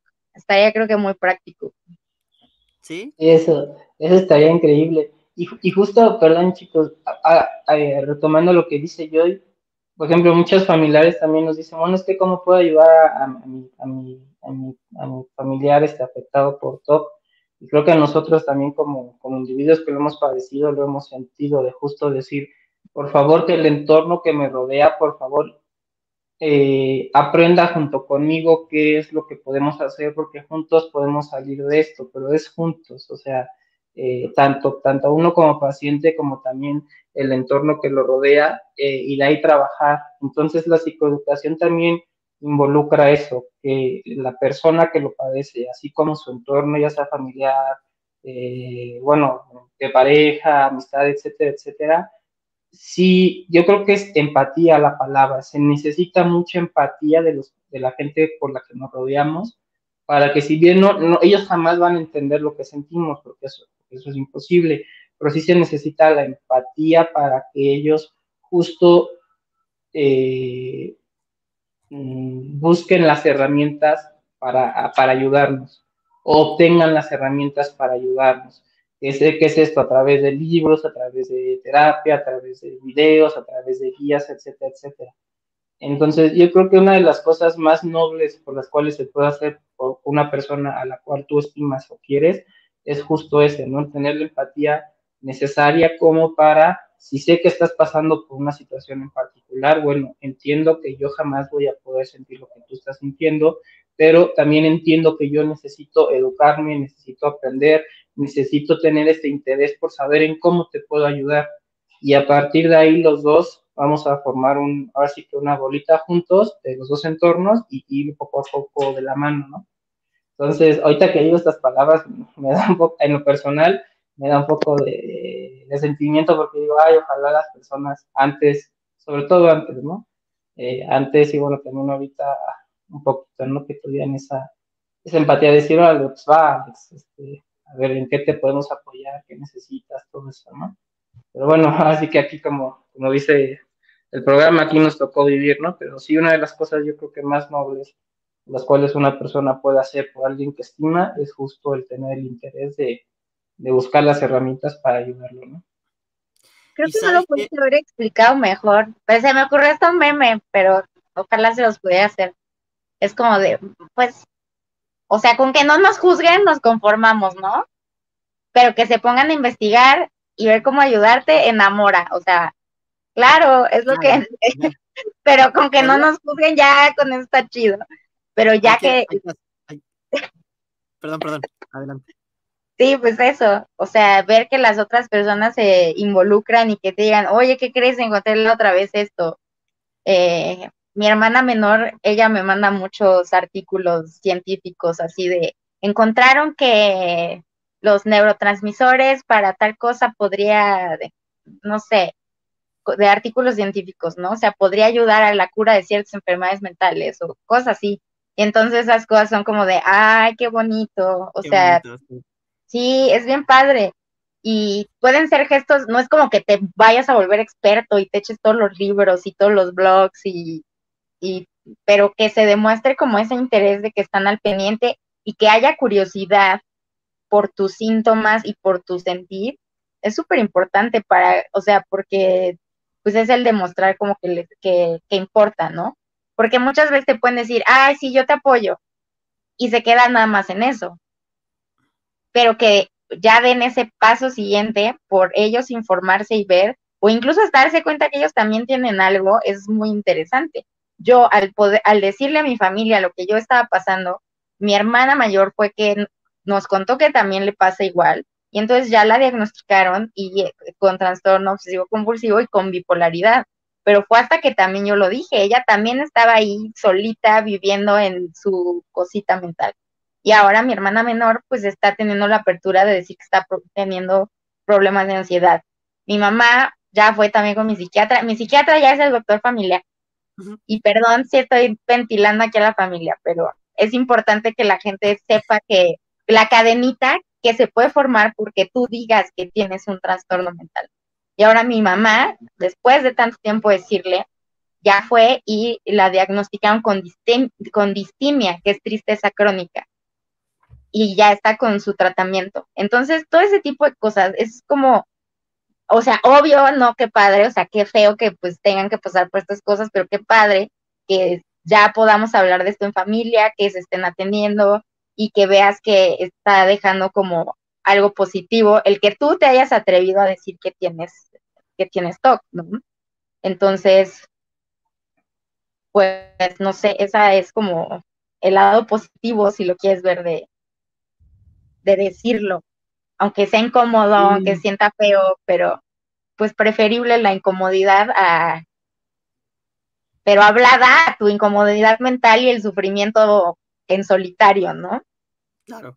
no, y ahorita que, ahorita que comentamos esto, sí, de las mejores cosas que nos pueden pasar a nosotros como pacientes o, gente que padecemos eh, algún trastorno en salud mental, es eso, ¿no? Que la gente que estimamos se interese por ayudarnos.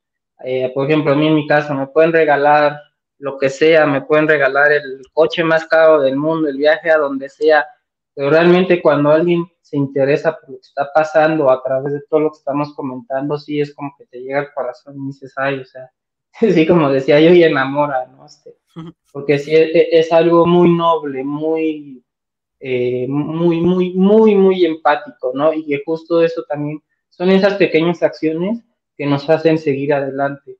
Por ejemplo, alguien con, no sé, un decir, alguien con depresión, yo le puedo regalar una mansión y quizá no cambie su situación, esa mansión o esa cosa material, yo me puedo interesar por él, quizá le puedo mandar un mensaje diario, nada más para saber cómo está, para saber cómo, si está tomando sus medicamentos, este, para saber que no está solo, nada más decirle a veces, oye, ¿sabes qué? Cuentas conmigo y mandarle un meme, un abrazo, lo que sea. Eh, híjole, esas cosas eh, son tan, pero tan valiosas que sí, sí, cuando, cuando, cuando lo vivimos, sí nos hace que se nos hace el corazón de cocodrilo, ¿no? Y también, eh, justo también, esa es la, la, importancia, ¿no? De hablar de la salud mental, que nosotros al hablarlo podemos ayudar, es como una cadenita, ¿no? Que vamos ayudándonos entre todos. Así es. Y, y ahora que decías lo de, lo de Me Enamora, que era el, meme de Joy, yo sugiero que ese meme hay que hacerlo y subirlo a, a las redes de TokTok, porque está muy, es muy buena la idea. Y eh, quería comentar yo también que por lo menos en mi caso, cuando yo, no sé si a alguien le sirve, cuando yo comenté lo, que me pasaba, eh, después de que me diagnosticaron, por supuesto, eh, a mi papá, a mi mamá, a mi hermano, también a cierto círculo cercano de amigos, em, en, durante el periodo de, de, este de proceso de sanación y superación del TOC, eh, ellos tuvieron un gesto que posterior al, a este proceso de, las terapias y los, los remedios, fármacos, etc., fue algo que a mí por lo menos me sirve mucho y es como el hecho de, de que me sigan tratando igual. Eso a mí por lo menos me, me gusta mucho porque en el fondo también yo decía, no, si lo digo, tal vez me van a empezar a tratar distinto, me van a tratar diferente o van a tener como otra imagen de mí o algo así. Cuando en realidad, tal como decía Alex, eso no me define, o sea, yo sigo siendo el mismo Fer, simplemente que ahora sé qué es lo que me pasa en cuanto a esta parte de mi vida en relación a la salud mental y ya lo puedo tratar. Pero en el fondo no fue así por supuesto, durante, el periodo, eh, durante ese proceso fue como, oye, Fer, ¿y cómo te ha ido? ¿Cómo te has sentido con los medicamentos? ¿Qué tal va la terapia? Maravilloso apoyo. Pero luego ya, a medida que iba pasando el tiempo y ahora que ya estoy como con esta remisión, eh, mis amigos, mi familia me siguen tratando del mismo modo, o sea, soy el mismo Fer, no es como que tengan cuidado con algo o algo así, sino que como que me siguen tratando igual. Y esa, esa como como de no encasillarme en que tengo algo que me diferencia y no sé qué, sino que me siguen tratando del mismo modo, siento que también es algo muy, muy amoroso. Está bien esta parte como de investigar, involucrarse y decirte, oye, mira, está esto, creo que eso es maravilloso. Y también creo que esto, no sé si, no sé qué piensan amigos, eh, este tema de que te sigan tratando igual como que no porque yo dije que tengo tal enfermedad o que pienso de tal forma, ahora me van a tratar distinto. Creo que eso también es como un acto de amor muy bonito.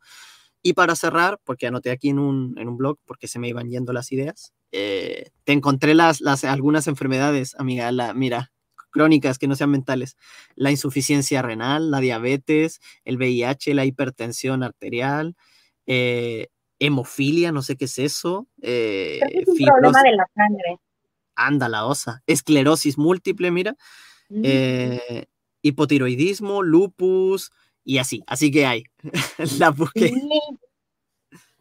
Son un chorro y sí, pues es que hay que saber. De hecho, a mi mamá la acaban de diagnosticar hace poco con hipotiroidismo, ya está en tratamiento y todo. Y también recuerdo que en la carrera, eh, estudiando arquitectura, tenía un compañero que tenía esclerosis múltiple.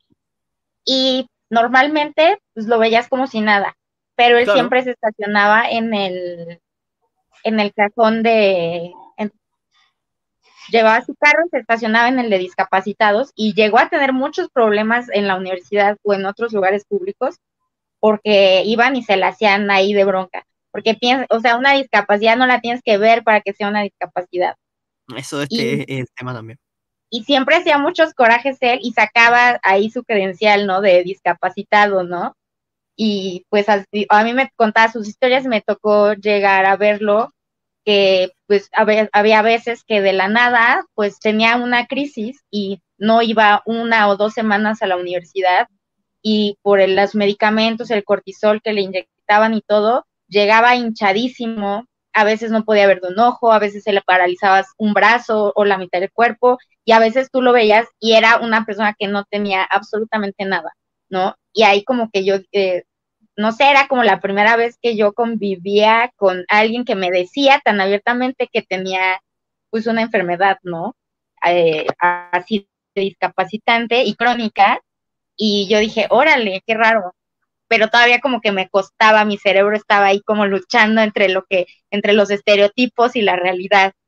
Y ya pues, tiempo después fue que a mí me diagnostican, ¿no? Y también el ya, el, razonarlo como que es una enfermedad crónica también lleva su tiempo. O sea, hay mucha gente que dice, ay, no, es que es mental, échale ganas, es psicológico, ay, no piensen en eso, no sé, eh, frases motivacionales que no sirven, pero si, la, si, si tus allegados no saben qué es lo que tienes, pues obviamente van a seguir diciéndote esas frases, ¿no? Que pues a lo mejor sí las deberíamos cambiar. Y retomando lo que decía Fer, de, de que te sigan tratando igual, también, o sea, no eres alguien diferente, eres la misma persona. Tal cual. Porque creo que puede caer en la condescendencia o en cosas raras, ¿no? O sea, yo sí me doy cuenta que mi familia como que eh, tratan de cuidar mucho mis emociones porque saben que me da ansiedad muy fácilmente y se los agradezco infinitamente, pero por otro lado también luego digo, chales que no, o sea, que me digan las cosas como son, porque pues yo soy muy fuerte, que no se dan cuenta de todo lo que he hecho y me dicen, sí, es que justamente lo sabemos, pero no queremos darte más lata de todo lo que ya de todo lo feo que ya viviste. yo, sí, sí lo entiendo, pero también trátenme igual o como siempre, ¿no? Entonces hay como un choque y también sé que es un trato de amor, pero definitivamente lo más invaluable es que pues, se traten como siempre, como normal, o sea, pues porque a fin, no es como que podamos decir somos normales o somos anormales, o sea, pues a lo mejor es un porcentaje de población, pues sí somos anormales, ¿no? Porque somos un 2% de toda la población mundial y eso pues no es mucho pero pues a fin de cuentas, ¿quién es normal? Cada quien tiene sus cositas diferentes, ya sea por cualquier cosa, no sé. Es un tema como que súper amplio. Sí. Exactamente. Sea, salud física, sea salud mental o cualquier otro tema, eh, algún, em, no sé, trauma de la infancia o cualquier tipo de proceso que tú estés viviendo, todos tenemos nuestras cositas. Entonces, como que nadie está como libre de eso. Ay, no, es que yo estoy así impecable, como un lápiz nuevo al que nunca le han sacado mm, punta. No, o sea, todos tenemos nuestras, nuestras cosas y está bien, es parte de, la vida y, qué hermoso ser eh, imperfecto yo también que siempre tuve ese tema de, no, es que tengo que ser perfecto y nunca equivocarme y ser el mejor, la mejor persona, ya, y claro, al final se destapa la olla y pues no lo lograste porque es imposible ser un ser perfecto, de luz ideal, maravilloso, que nunca se equivoca, ya, pues no, porque, porque somos seres humanos. Ahora, la diferencia, y es algo que aprendí hace poquito, eh, y que por eso a mí me gusta como Claro, ¿cuál es, ¿cuál es el antónimo de imperfecto? El antónimo de imperfecto sería perfecto, o sea, ser imperfecto o perfecto, pero los seres humanos no podemos ser perfectos. Entonces creo que lo, que hace la diferencia entre un humano imperfecto y otro ser humano imperfecto es tener la conciencia de, de soy imperfecto y me doy cuenta y desde ahí trabajo versus a, no, es que yo voy a luchar por ser perfecto y, y, es una batalla que está perdida de antemano. Entonces creo que eh, está, eh, está el imperfecto y está el imperfecto con conciencia de ello. Y creo que eso es lo que hace la diferencia. Eh, eso. Totalmente, porque el imperfecto va a trabajar en mejorar. En mejorar, más no en convertirse perfecto. A ver, tengo estas áreas de oportunidad, tengo estas debilidades, pero también tengo estas fortalezas a ver, ¿y qué se inclina más a lo que yo, a lo que a mí me gustaría hacer, a mis valores, algo más direccionado, ¿no? Pero a ver, ¿ustedes se imaginaban teniendo esta plática hace cinco años, digamos? Cero, o eh, sea, yo estaba, hace cinco años yo estaba en el hoyo, definitivamente. Mm, déjame sacar un momento. Di, amigo, mientras... Sí, mientras yo hace justo tres años estaba teniendo una sobredosis de clorazepam debido a una situación de TOC muy severo, juntado a una situación de estrés laboral, falta de apoyo, duelo por, la, duelo por el fallecimiento de mi mamá. Justo estaba en este mismo escritorio haciendo unas cosas de trabajo para un proyecto en la cual, este, como no se estaban dando las cosas, eh, desafortunadamente me vino un ataque de ansiedad tan, pero tan, pero tan grande que la única opción que tuve en ese momento de reaccionar ante lo que me, ante lo que se me venía enfrente, que era no tener un presupuesto listo, imagínense, un presupuesto de listo, imagínense, eh, voy a decir la estupidez que es eso, ¿no? Pero bueno, eh, por no tener este presupuesto y tener que enfrentar las consecuencias de que las personas pensaran que no era capaz de hacerlo, mi cerebro nada más lo único que pudo hacer es ir a la cocina y tomar cinco pastillas de clozapam de dos miligramos. Entonces, bueno, con el paso de los minutos, pues me fui a, a, mi recámara, me acosté y, bueno, quedé inconsciente y desperté en urgencias, ¿no? En un hospital. Entonces, ah, justo el 30, por finales de este mes, 30, 29 de julio, ¿no? Pues imagínense. O sea, era imposible hace cinco, hace, tres años. Imaginarte estar hablando. empezaba, bueno, ahorita estoy en mi peso más o menos normal, que es de 85 kilos más o menos. En ese momento llegué a pesar 60 kilos, más o menos por ahí. 5 kilos menos, ¿no? Entonces, sí, bueno, pero yo, ese, ese no era mi peso, mi peso ideal es el de ahorita, ¿no? Entonces. Sí, tú eres más alto, amigo. Sí, entonces, bueno, hace tres años, pues, no quiero, no voy a poner un poco sentimental, pero si no me morí, pues fue de milagro, ¿no? Oye, pero ¿y cómo? No, ya, para fuera de, de del en vivo. Eh, o hacemos un especial si quieren hablar de nuestras crisis más terribles.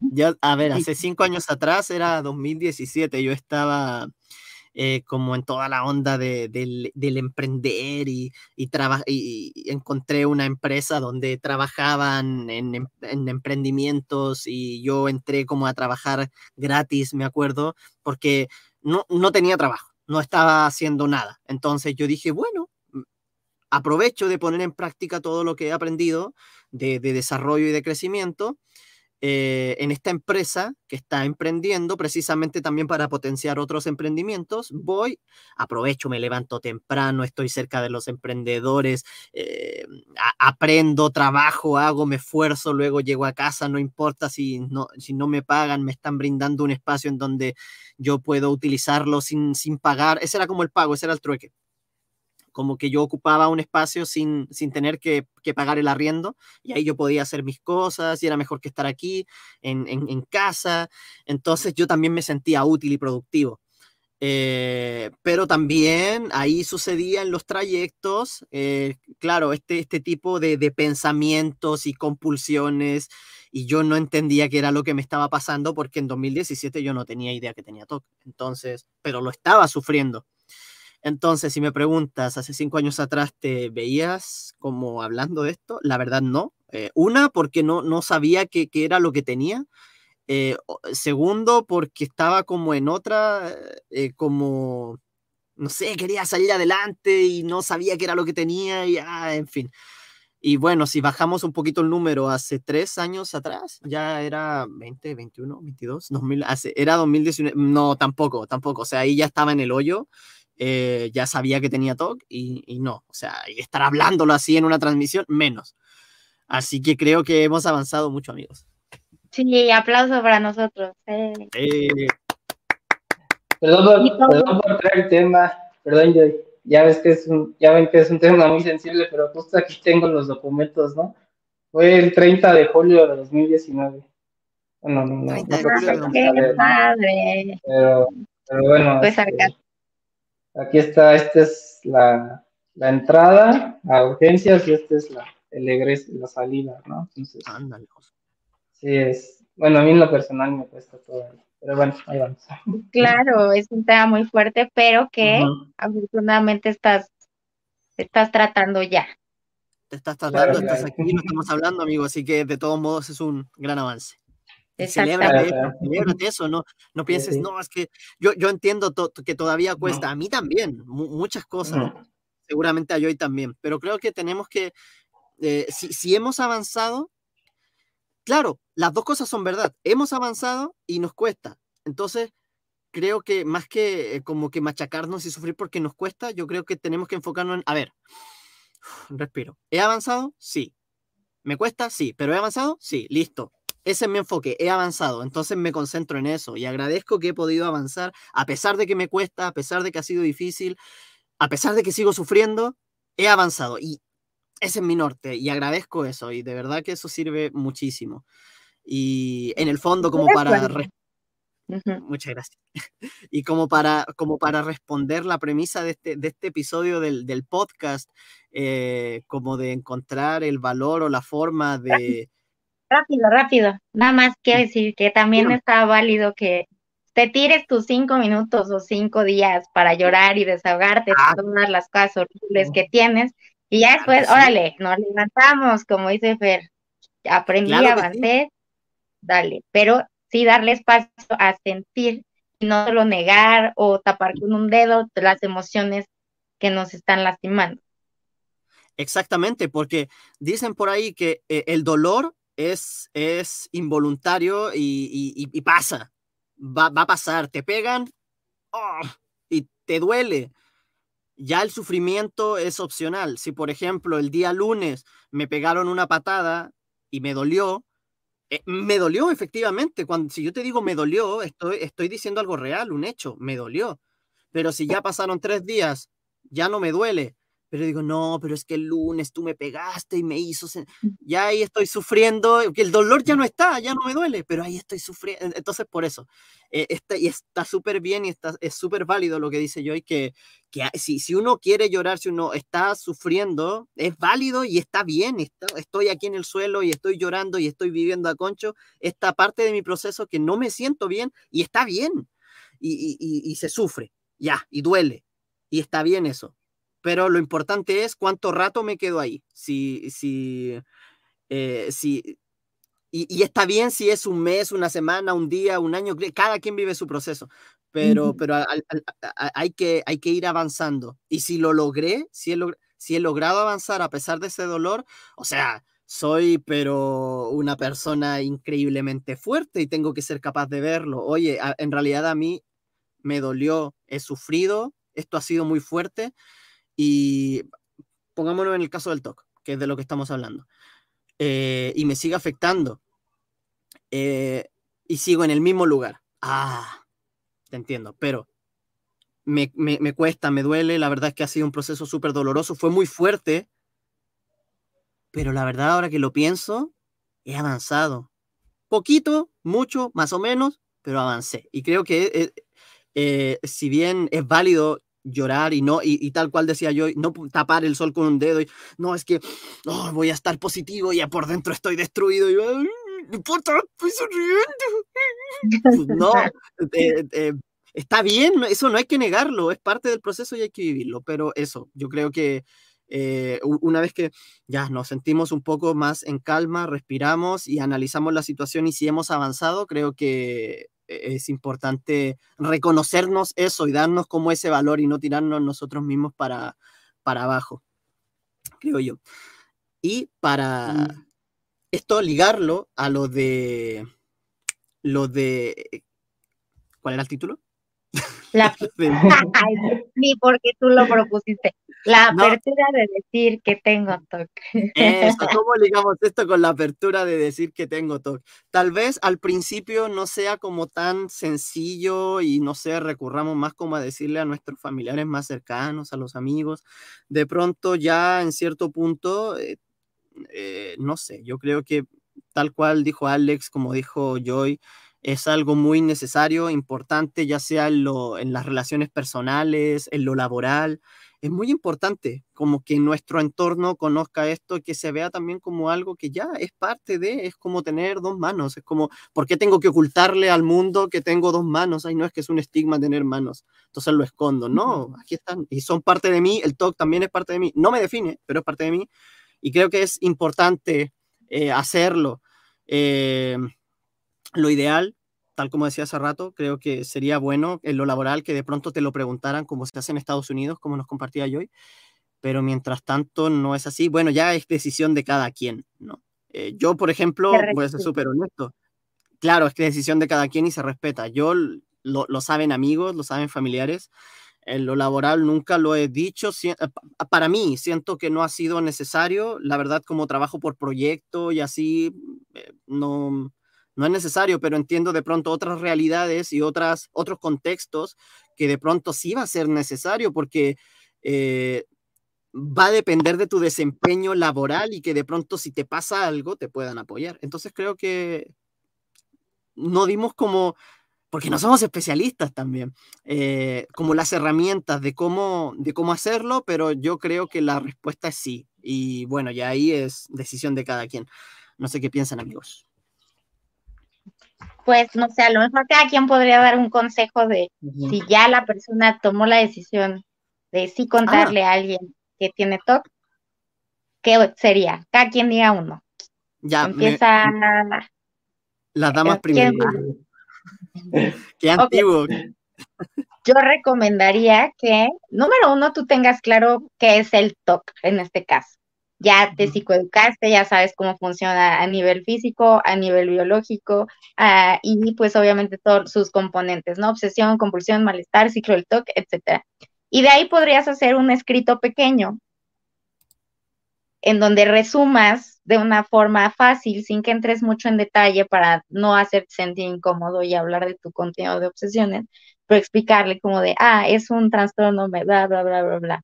Pero que tengas a lo mejor como este pequeño escrito medio ensayado para que cuando te pregunten sea un poco más fácil para ti de explicar, pues creo que sería un buen comienzo.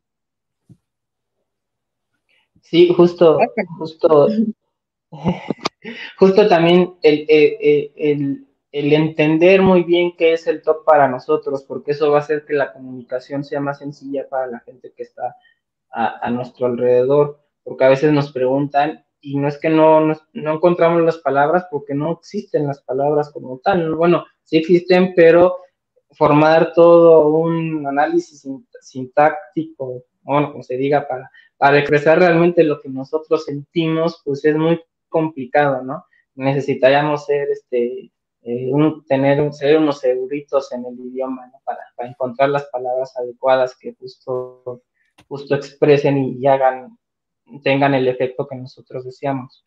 Pero sí es muy importante el saber qué es el TOC, el cómo el TOC eh, nos afecta, el tener muy identificado el TOC, qué situaciones, qué circunstancias si dicen antes, por ejemplo, un consejo como tal, es que antes de tener los primeros síntomas, sí, bueno, sería acudir a terapia, tener la psicoeducación necesaria, y ya cuando creemos que tenemos la psicoeducación necesaria para hacérselo saber a las personas eh, tal cual, porque las personas mm, nos pueden acompañar a terapia, las primeras sesiones, etcétera, etcétera, eso está perfecto. Pero sí, digamos, como dice yo, para hacer el escrito tal cual, sí necesitamos tener un poco de expertise siendo pacientes, ¿no? Entonces, este, sí, ese sería, sería, sería el consejo, ¿no? O uno de los consejos. Sí, ¿Y yo, me sumo, yo, me sumo a, ambos. Eh, ah, como en el colegio. Lo mismo que mis compañeros. Ah, no. Eh, me, sumo a, a, lo de ambos, que es muy importante que nosotros mismos sepamos lo que, lo que es el TOC. Yo me acuerdo cuando me lo diagnosticaron, y yo decía, pero si yo sí soy ordenado, pero tampoco sufro porque, y, tampoco me ando lavando a cada rato las manos, no entiendo por qué dicen que tengo esto. Y claro, ahí ya después eh, empecé a entender que había muchos subtipos y ahí yo dije, ah, mira, este, sí, este es el mío.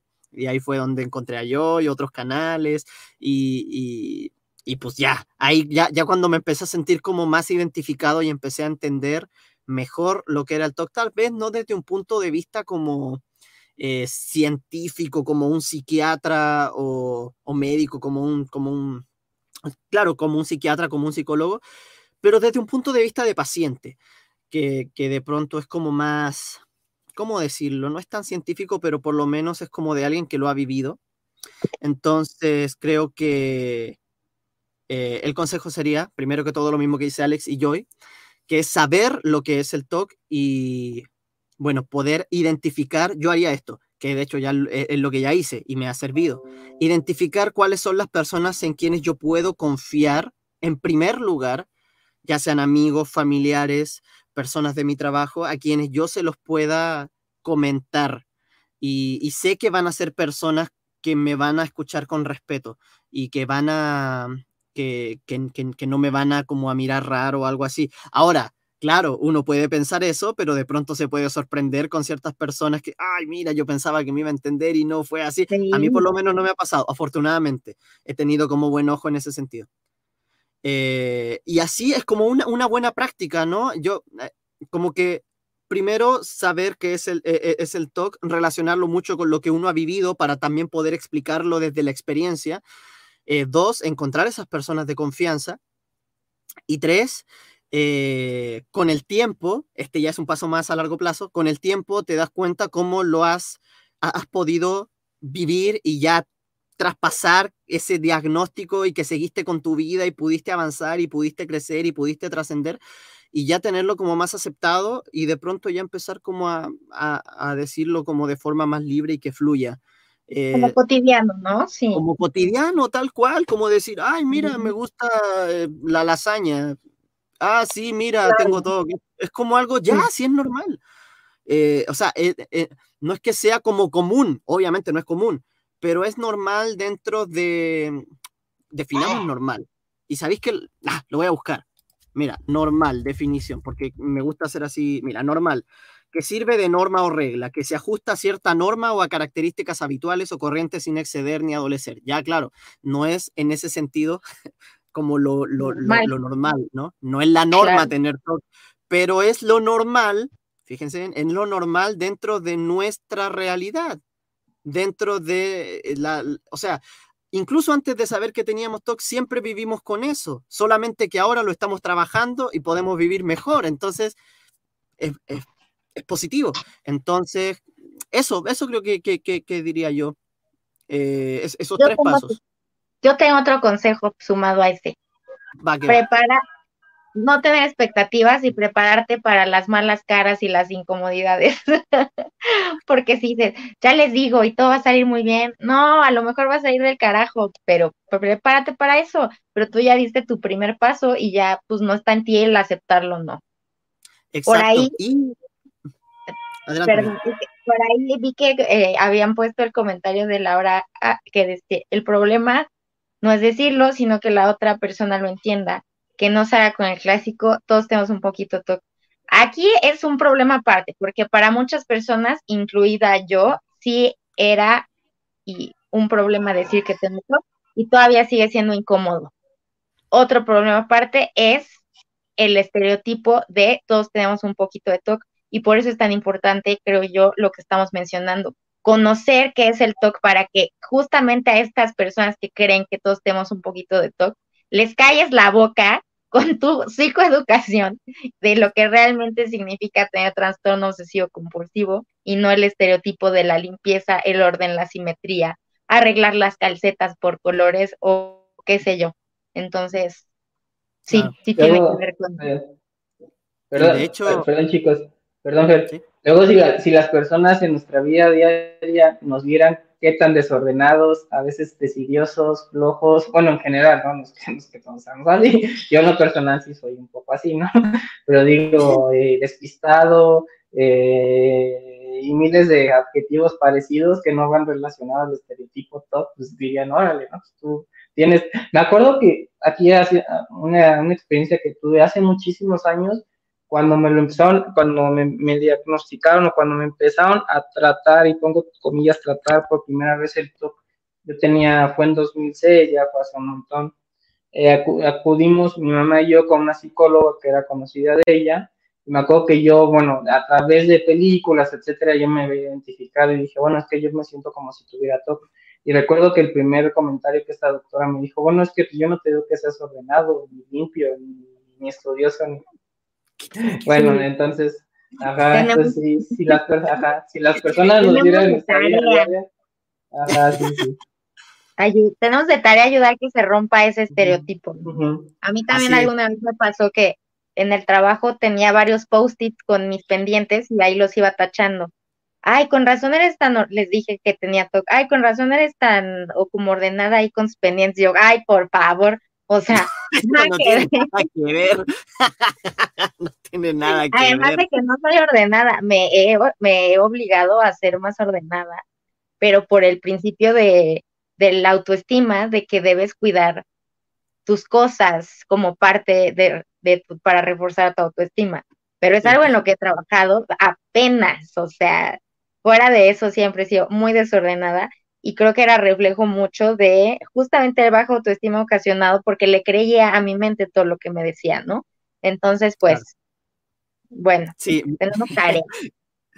De, de, hecho, hay muchas personas que son muy organizadas y que hacen esto de los posits, ¿no? De, de, ir poniendo los pendientes. Yo lo hago en el celular y ahí voy pon como eh, tiqueando, ya, esto ya lo hice, ya lo hice, pero eso es como, es un tema de ser organizado y ser ordenado, eso no tiene nada que ver con un trastorno. O a poco cuando estás haciendo los posits dices, ay, no, es que tengo que hacer el posit porque si no va a pasar algo terrible y te da la ansiedad. se va a morir mi mamá o algo así. Exacto, es lo que no saben. Claro, tú estás, yo hago esto porque es más, es más fácil ordenar y organizar mis actividades durante el día, pero eso no me hace sufrir. No es TOC, niñito, por Dios. Entonces, yo, quería como decir dos, cositas que noté aquí, lo que decía yo y de las expectativas, que quería como agrandar un poquito más eso, que tal cual, como dice yo, no, no, ir como con expectativas de, ay, es que va a salir todo bien, yo sé que ellos son mis amigos o son mi familia, me van a entender. Eso yo creo que aplica para toda la, para la vida, en general, así para todo. Eh, no, no el, el, el, hecho de tener como expectativas dependientes, como está bien ilusionarse y tener expectativas y eso, pero si no sucede, ah, ya, perfecto. Eh, escuché, eh, había un ejemplo de, de, un helado de vainilla en donde decías, que había un joven que se acercaba a una cafetería y decía, bueno, quiero un helado de vainilla y se acerca, tengo muchas ganas de un helado de vainilla, si me antoja y voy y, y digo, oiga, ¿y tiene helado de vainilla? No, sabe que no hay.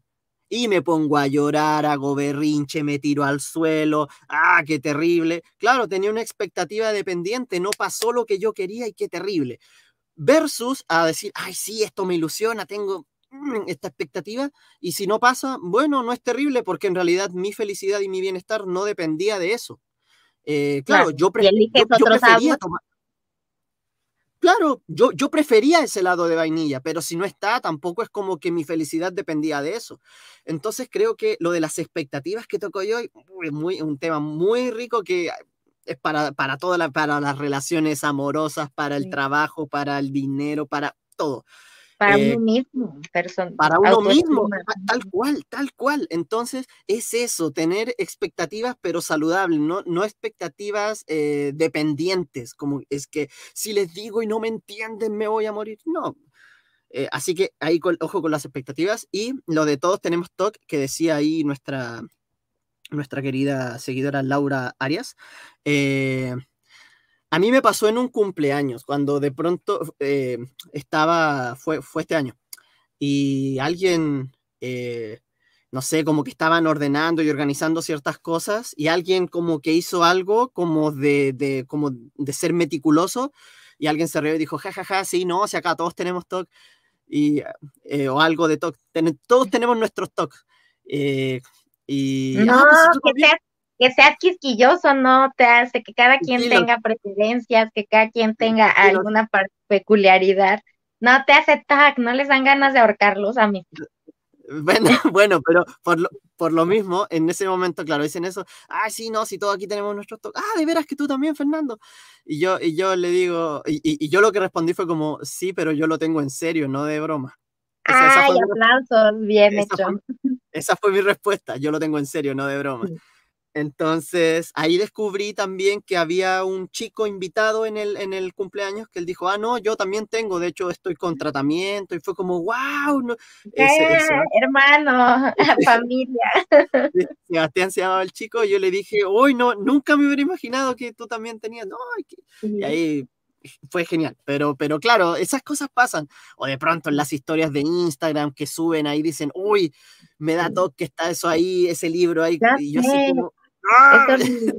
Fíjate que a mí, o sea, sí me da mucho coraje ganas de ahorcarlos y de no, que no. Y curiosamente, a mí me gusta mucho la comedia, el stand-up, todo lo que es eso. Y casi, mi comediante favorito dijo una vez, ay, es que cuando algo así está como yo no quiero, pues me da mi toque. Yo, no, tú no, tú no, de todas las personas que lo pueden decir, tú no lo hagas. Y mi novio se queda así como de, ay, y nada, nos empezamos a reír de no puede ser. Y a raíz de ahí, como que lo hemos empezado a tratar de hacerlo como broma para que a mí me afecte menos, ¿no? Para que me dé menos coraje.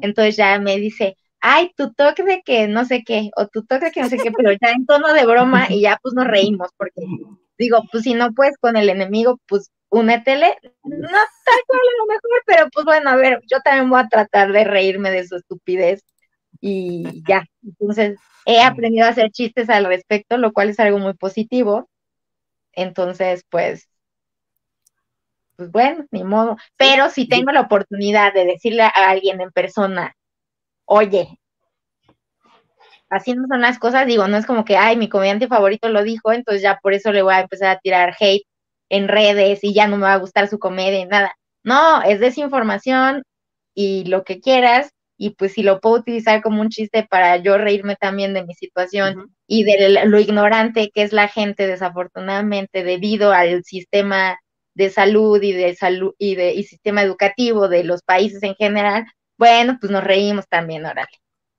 Igual yo, yo tengo un punto a favor de, tu comediante. ¿Es tu comediante favorito? Sí.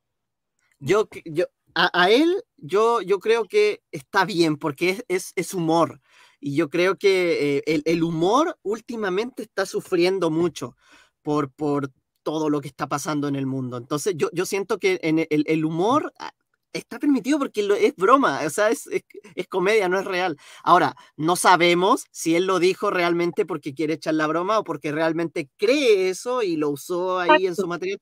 Claro, pero no, sé, yo digo... No lo, dijo en una rutina, lo dijo en un podcast. Ah, ya, pero es comediante, vive con ahí el humor en su corazón. Mira, bueno, yo, lo, yo lo amo y lo adoro, no lo ya, ya hice mi coraje y ahora ya hago chistes al respecto, entonces es un paso para que yo me sienta más cómoda.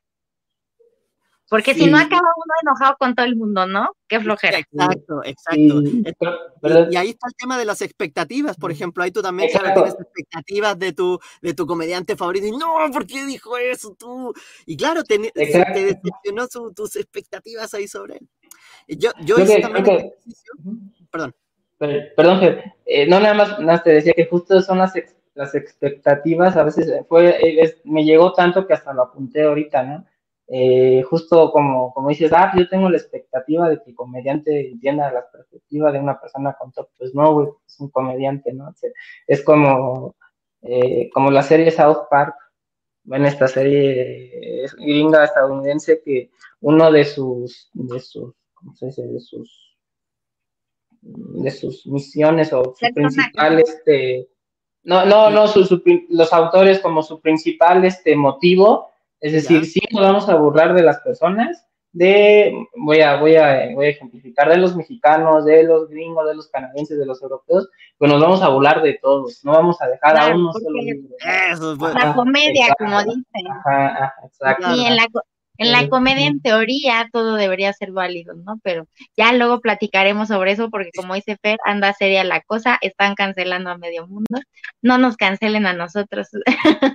Entonces, mira, yo, yo con, con, respecto a eso, iba a decir que yo hice un ejercicio. Hay un, hay un, bueno, aquí en Chile, supongo que en todos los países, hay este tipo de comediantes que son imitadores e imitan como a personas de, de, de públicas del país. Supongo que en México hay alguien que imitará a AMLO, a, Peña, a, no sé, a un montón. Claro que son imitables, ¿no?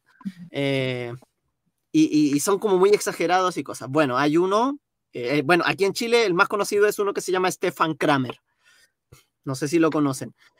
Y él ha imitado incluso a la doctora Apolo, no solamente personas públicas de Chile, también de otro lado, la doctora Apolo, este, ¿cómo se llama? Esta, esta persona, ah, el Diego Maradona, etcétera. Pero bueno, hace poquito vi eh, uno de, de este tipo de comediantes, imitador, que imita al presidente, a Gabriel Boric, y siempre obviamente se ponen como un nombre parecido y chistosón. O sea, él, el personaje no se llama Gabriel Boric, sino que se llama Gabriel Boris. Ok. ¿Ya? Y yo abrí el video y dije, oye, es igual, o sea, está caracterizado igual y todo, habla igual, está sin corbata, en, fin, toda la cosa. Y habla igual, se expresa igual, tiene los ojos igual, todo. Y de repente, mientras está hablando, hace, empieza a hacer como movimientos raros. Y eso me, y no sé si ustedes vieron ese momento cuando, cuando le dieron como la presidencia y, se dio la vuelta y él dijo que esa era una, una expresión de su talk, que él, él, así lo expresa y le pasa desde que era niño porque y dio toda una explicación. Entonces, claro, existe ahora como esta caricatura de que ahora el talk se, se, expresa así, ¿no? Obviamente no, pero el de él es así, ¿no? Exacto, entonces, cada quien. entonces este comediante eh, como que empezó como a hacer eh, burla de esa compulsión, haciendo así. Y yo vi eso y, ¡ay! Y, me, y me molestó, me enojé. Pero fue como, no sé, 15, 20, segundos y dije, a ver, para. No, yo que defiendo tanto esta parte de que el, humor no, no, puede ser como, o sea, estamos eh, como exterminando el humor porque nos estamos ofendiendo mucho, porque eh, nos estamos tomando todo personal, al final no vamos a poder hacer nada. Entonces yo digo, oye, estoy cayendo en lo mismo. Y lo reflexioné y dije, ya, es humor, él no se quiere burlar de las personas con TOC, en, en cuyo caso se quiere burlar del presidente. El que se tiene que ofender es él. Entonces, que es como, ya, es humor. Y como que hice ese ejercicio y, y, no sé, pero sí, fue como visceral esa primera reacción, ¿no? Como que me enojé. Pero, pero claro, después la analizo y digo, no, estoy haciendo lo mismo que, que yo pienso personalmente, solo mi opinión, que no está bien. Entonces, eso, también se vale ofenderse y enojarse y todas esas cosas, pero claro, hay que... Hay que eh, Salir de lo visceral. Exacto, importantísimo. Y no quedarte ahí encajado y ya, pues darle la vuelta, ¿no? Porque si no, ¿cuántas cosas no nos van a enojar? Uy, no, imagínate, estaríamos enojados eh, las 24 horas del día, los 365 días de, no, ya, olvídate. Entonces, claro, hay que... Sobre todo con la comedia, ¿no? Y cuando hay gente que en este caso dice eso, ¿no? Ahí todos tenemos un poco de toque y que lo dicen en serio y entonces cuando tú les dices, dicen, ay, pero si todos tenemos, ¿no? Ah, bueno, pues ahí entras tú en tu papel, digo, no vas a fuerte a gritarle o darte la media vuelta a irte. No, sabías que no, el TOC sí es un trastorno mental crónico incurable que necesita tratamiento psiquiátrico y psicológico y que es una falla de bla, bla, bla, bla. O sea, pues aprovecha la oportunidad. Voy, a, aprovechar, así último, esto que dice Joy, para compartir un poquito de lo que, porque estoy tomando un, un, taller de comunicación consciente y eh, precisamente lo que estamos viendo ahora es, es, esto que está diciendo Joy y nos dan el ejemplo de eh, la comunicación eh, agresiva, pasiva y asertiva, que está justo al medio. Y la profesora nos da el ejemplo. ¿Cómo? Yo necesito ese curso. Te lo voy a recomendar. Es mexicana la profesora, así que me así soy el único ahí que está por acá lejos. Bueno, eh, aquí un poquito el spoiler. Acá ella como que pone un lápiz. Voy a quitar esto. Entonces, como que ella dice, acá está la comunicación pasiva, acá está la comunicación agresiva y aquí en el centro está la, comunicación eh, asertiva. Entonces, ¿qué pasa? Muchas veces nosotros somos muy pasivos eh, nos reprimimos por no querer crear conflicto y no sé qué, y vamos, y vamos por aquí pasivo, pasivo, pasivo, pasivo, y al final eh, explotamos, ¿no? Y empieza a suceder lo de ser pasivo-agresivo o ser agresivo, reaccionario, que es lo que está pasando mucho últimamente, agresivo, agresivo, agresivo, agresivo, agresivo, cuando en realidad es un equilibrio, hay que, hay que gestionar nuestras emociones, tener inteligencia emocional para estar aquí en medio y tener una comunicación asertiva. Ella, ella nos da un ejemplo muy bueno, no es lo mismo. Por ejemplo, supongamos que es el hecho de explicar lo que es el TOC explicar lo que es el TOC y lo ejemplificamos como una piedra. No es lo mismo tomar una piedra y lanzársela a alguien en la cara que tomar esa piedra envolverla en un papel eh, de regalo, ponerle un moñito y y no, no, no, y entregársela como un presente.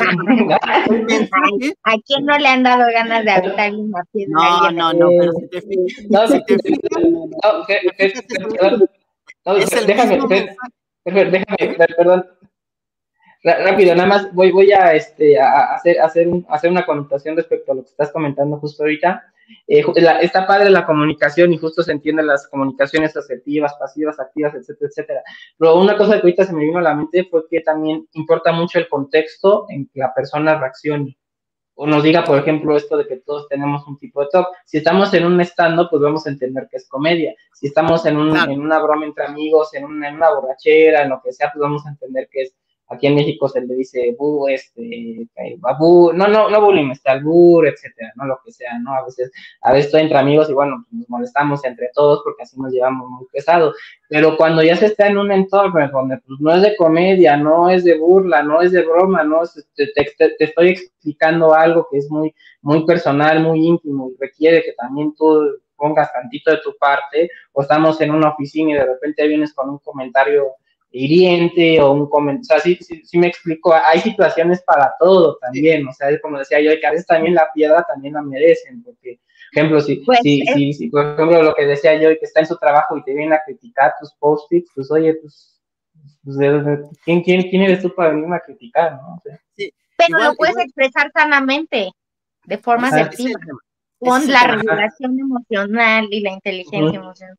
Sí, de hecho. Entender también cuando es una crítica, una, eh, una crítica o, te están atacando, o es broma, o es el tono de, eh, afecto, etcétera. Claro, ahí, por ejemplo, lo que, lo que decía de, para terminar esa, esa idea, eh, si te fijas, si yo lanzo la piedra o si hago esto de envolver la piedra, ponerle un moñito y, y darla, si te fijas, es el mismo mensaje pero lo estoy dando de una manera diferente. Lo que estamos aprendiendo aquí es eh, que no, o sea, que además de importar el qué digo, importa cómo lo digo. Eh, y, lo que, y lo que decía Alex, por ejemplo, si se entiende si es un stand-up, si estamos bromeando entre amigos versus hacerse una situación seria, eh, claro, no le vas, el, el stand pero va, va, a decir lo del talk y tú no vas a ir y decirle, oye, no, es que en realidad es así, y es como, eh, es broma, no, no, no, no, o sea, explicarle en un contexto de broma, pues es como extraño. Eh, pero también eso que dice Alex también es muy importante como para como cerrar mi punto, eh, que si alguien te está diciendo algo hiriente, yo, yo, yo sé que de pronto puede haber gente que no crea en esto, a mí por lo menos me hace sentido y me ha pasado, que cuando alguien te dice algo hiriente, cuando alguien te, te, te, contesta mal o te está diciendo, claro, porque uno dice, ay, pero si el otro me está hablando mal, ¿por qué yo no le puedo hablar mal también? Se, se lo merece, ¿no? Ese, piedrazo. Pero en el fondo, si, tú lo, si, uno no, si uno lo analiza un poquito más, el hecho de que la persona esté reaccionando así, diciéndote esas palabras, siendo hiriente, no tiene, de verdad, no tiene que ver contigo, no, no, no eres tú, sino que es él que está como canalizando sus emociones y sus, mismos procesos y los está sacando hacia ti, pero es un tema de él, no es tuyo. Entonces, yo sé que es difícil, uno igual se toma cosas a la personal, eh, pero, pero creo que tenerlo consciente, lo que hablábamos hace rato de ser imperfecto y de ser imperfecto con conciencia. Creo que tener conciencia, a mí me ha pasado mucho últimamente porque estoy tomando este taller, de pronto sucede algo y me enojo y estoy y de repente digo, no, ya, ah, ¿por qué siento esto? En realidad esto me está haciendo mal a mí, ¿por qué? Y, me lo cuestiono. Y de pronto descubro, ah, lo que pasa es que a mí me pasó tal cosa cuando era, ah, ya, perfecto, entonces lo puedo trabajar. Entonces, claro, ah, esas, ese tipo de cosas hablan más de los otros que de nosotros. Cuando le dicen eso a Joy de los POSIT, eh, probablemente, no, o sea, el tema no es con Joy, que ella está haciendo algo ordenado, sino que eh, habla de la ignorancia de ellos mismos y tal vez de, que ellos mismos no logran ser organizados y lo sacan ahí, ¿no? Entonces es como un tema de ellos más que de Joy. Eh, eso quería terminar de decir. Es que ah, me ha servido tanto esto. Yo creo que está buenísimo. Si nos puedes poner en el chat la recomendación para los que nos vean del curso que estás tomando, por si a alguien le interesa. A mí particularmente sí me interesa. Estoy lidiando ahorita con unos temas de comunicación personales. Eh, pues. entonces, sí, claro que me sirve. Y si a alguien más también le interesa, pues bueno, que lo tome. Y pues no quiero dar el cortón, pero ya nos echamos dos horas de podcast. Por mí no me quedaba, pero es momento de decir adiós. Sí. Entonces, chicos, no sé si quieran agregar algo para cerrar. Estuvo padre los consejos que dimos. como fue el, top 4 de consejos para para la, para cuando quieran decir que tengan TOC, pero no sé si adicional quieran dar, decir algo o algún mensaje ya para despedirse. Em, a, mí, a mí me... Ah, adelante. Perdón, a mí me gustaría poner algunos mensajes que estuvieron muy bonitos. Además, dejen los busco. Bueno, este de Francis, este de Fran, que dice, ay, qué grandes palabras me ayudaron. Bueno, muchas gracias, Fran. Eh, aquí este, eh, el de Cristian, saludos, saludos hasta, saludos. hasta allá. El de Fer Paz, que siempre nos acompaña, que es un amigo muy, muy, muy querido. Saludos desde, desde Argentina. Y, y que, saludos, Kika, hasta Tijuana. Saludos. a, Lao, saludos hasta. Anda, Laos a Tijuana. que también es de, por ahí de Tijuana. Entonces, saludos, chicos. Muchas gracias por acompañarnos. Sí, muchísimas gracias. Yo voy a, voy a dejar el, el, link en. Es que estoy, estoy metiéndome al, al a, a, YouTube para poder ver el podcast como, como espectador y ahí dejar el, el comentario. Ok, sí, si no, después lo dejas ahí en los comentarios del video, nos lo pasas y lo ponemos en la descripción. Ah, para también. no complicarte ahorita mucho. Y yo pues voy a dar los anuncios dominicales, este... Los, anuncios de la parroquia. de la parroquia, próximamente el grupo de apoyo mutuo virtual, esperemos este retomarlos ahora sí eh, con más frecuencia, ahorita están siendo una vez cada vez al mes, para los que preguntan cómo entrar en el evento de Facebook, ahí le pican, dice enlace y con que le den clic ahí, pues ya pueden participar. Está muy fácil, no necesitan estar suscritos a nada, no necesitan prender su cámara si no quieren, pueden participar solo como oyentes. Las sesiones no se graban ni se transmiten por ninguna plataforma, entonces pues no tengan miedo de participar. Es una gran sesión para pues conocernos, que entremos en confianza, contar experiencias, dar consejos y pues sobre todo sentirnos escuchados en un ambiente seguro.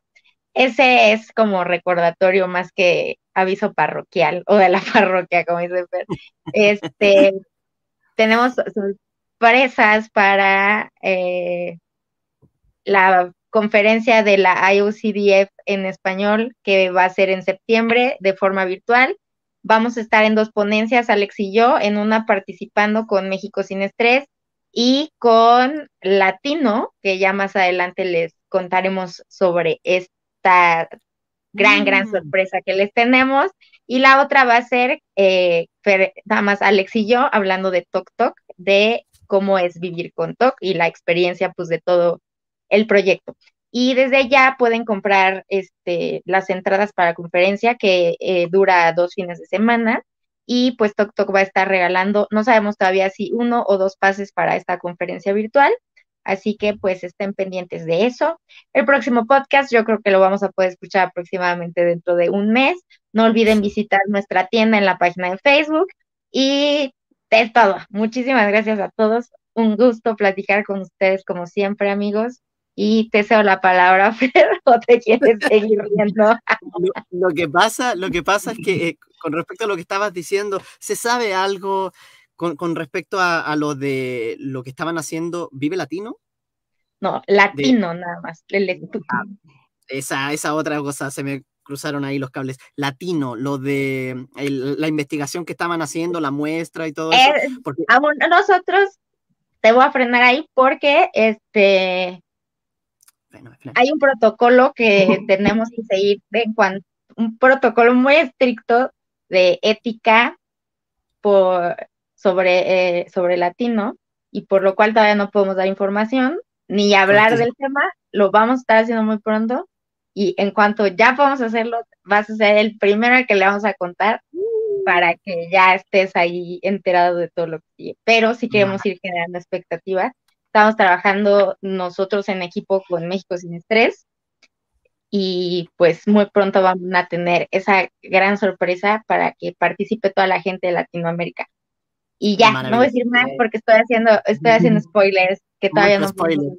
Oye, yo ya dejé, ya, dejé, en los comentarios el contacto, pero como que no ha aparecido acá en el.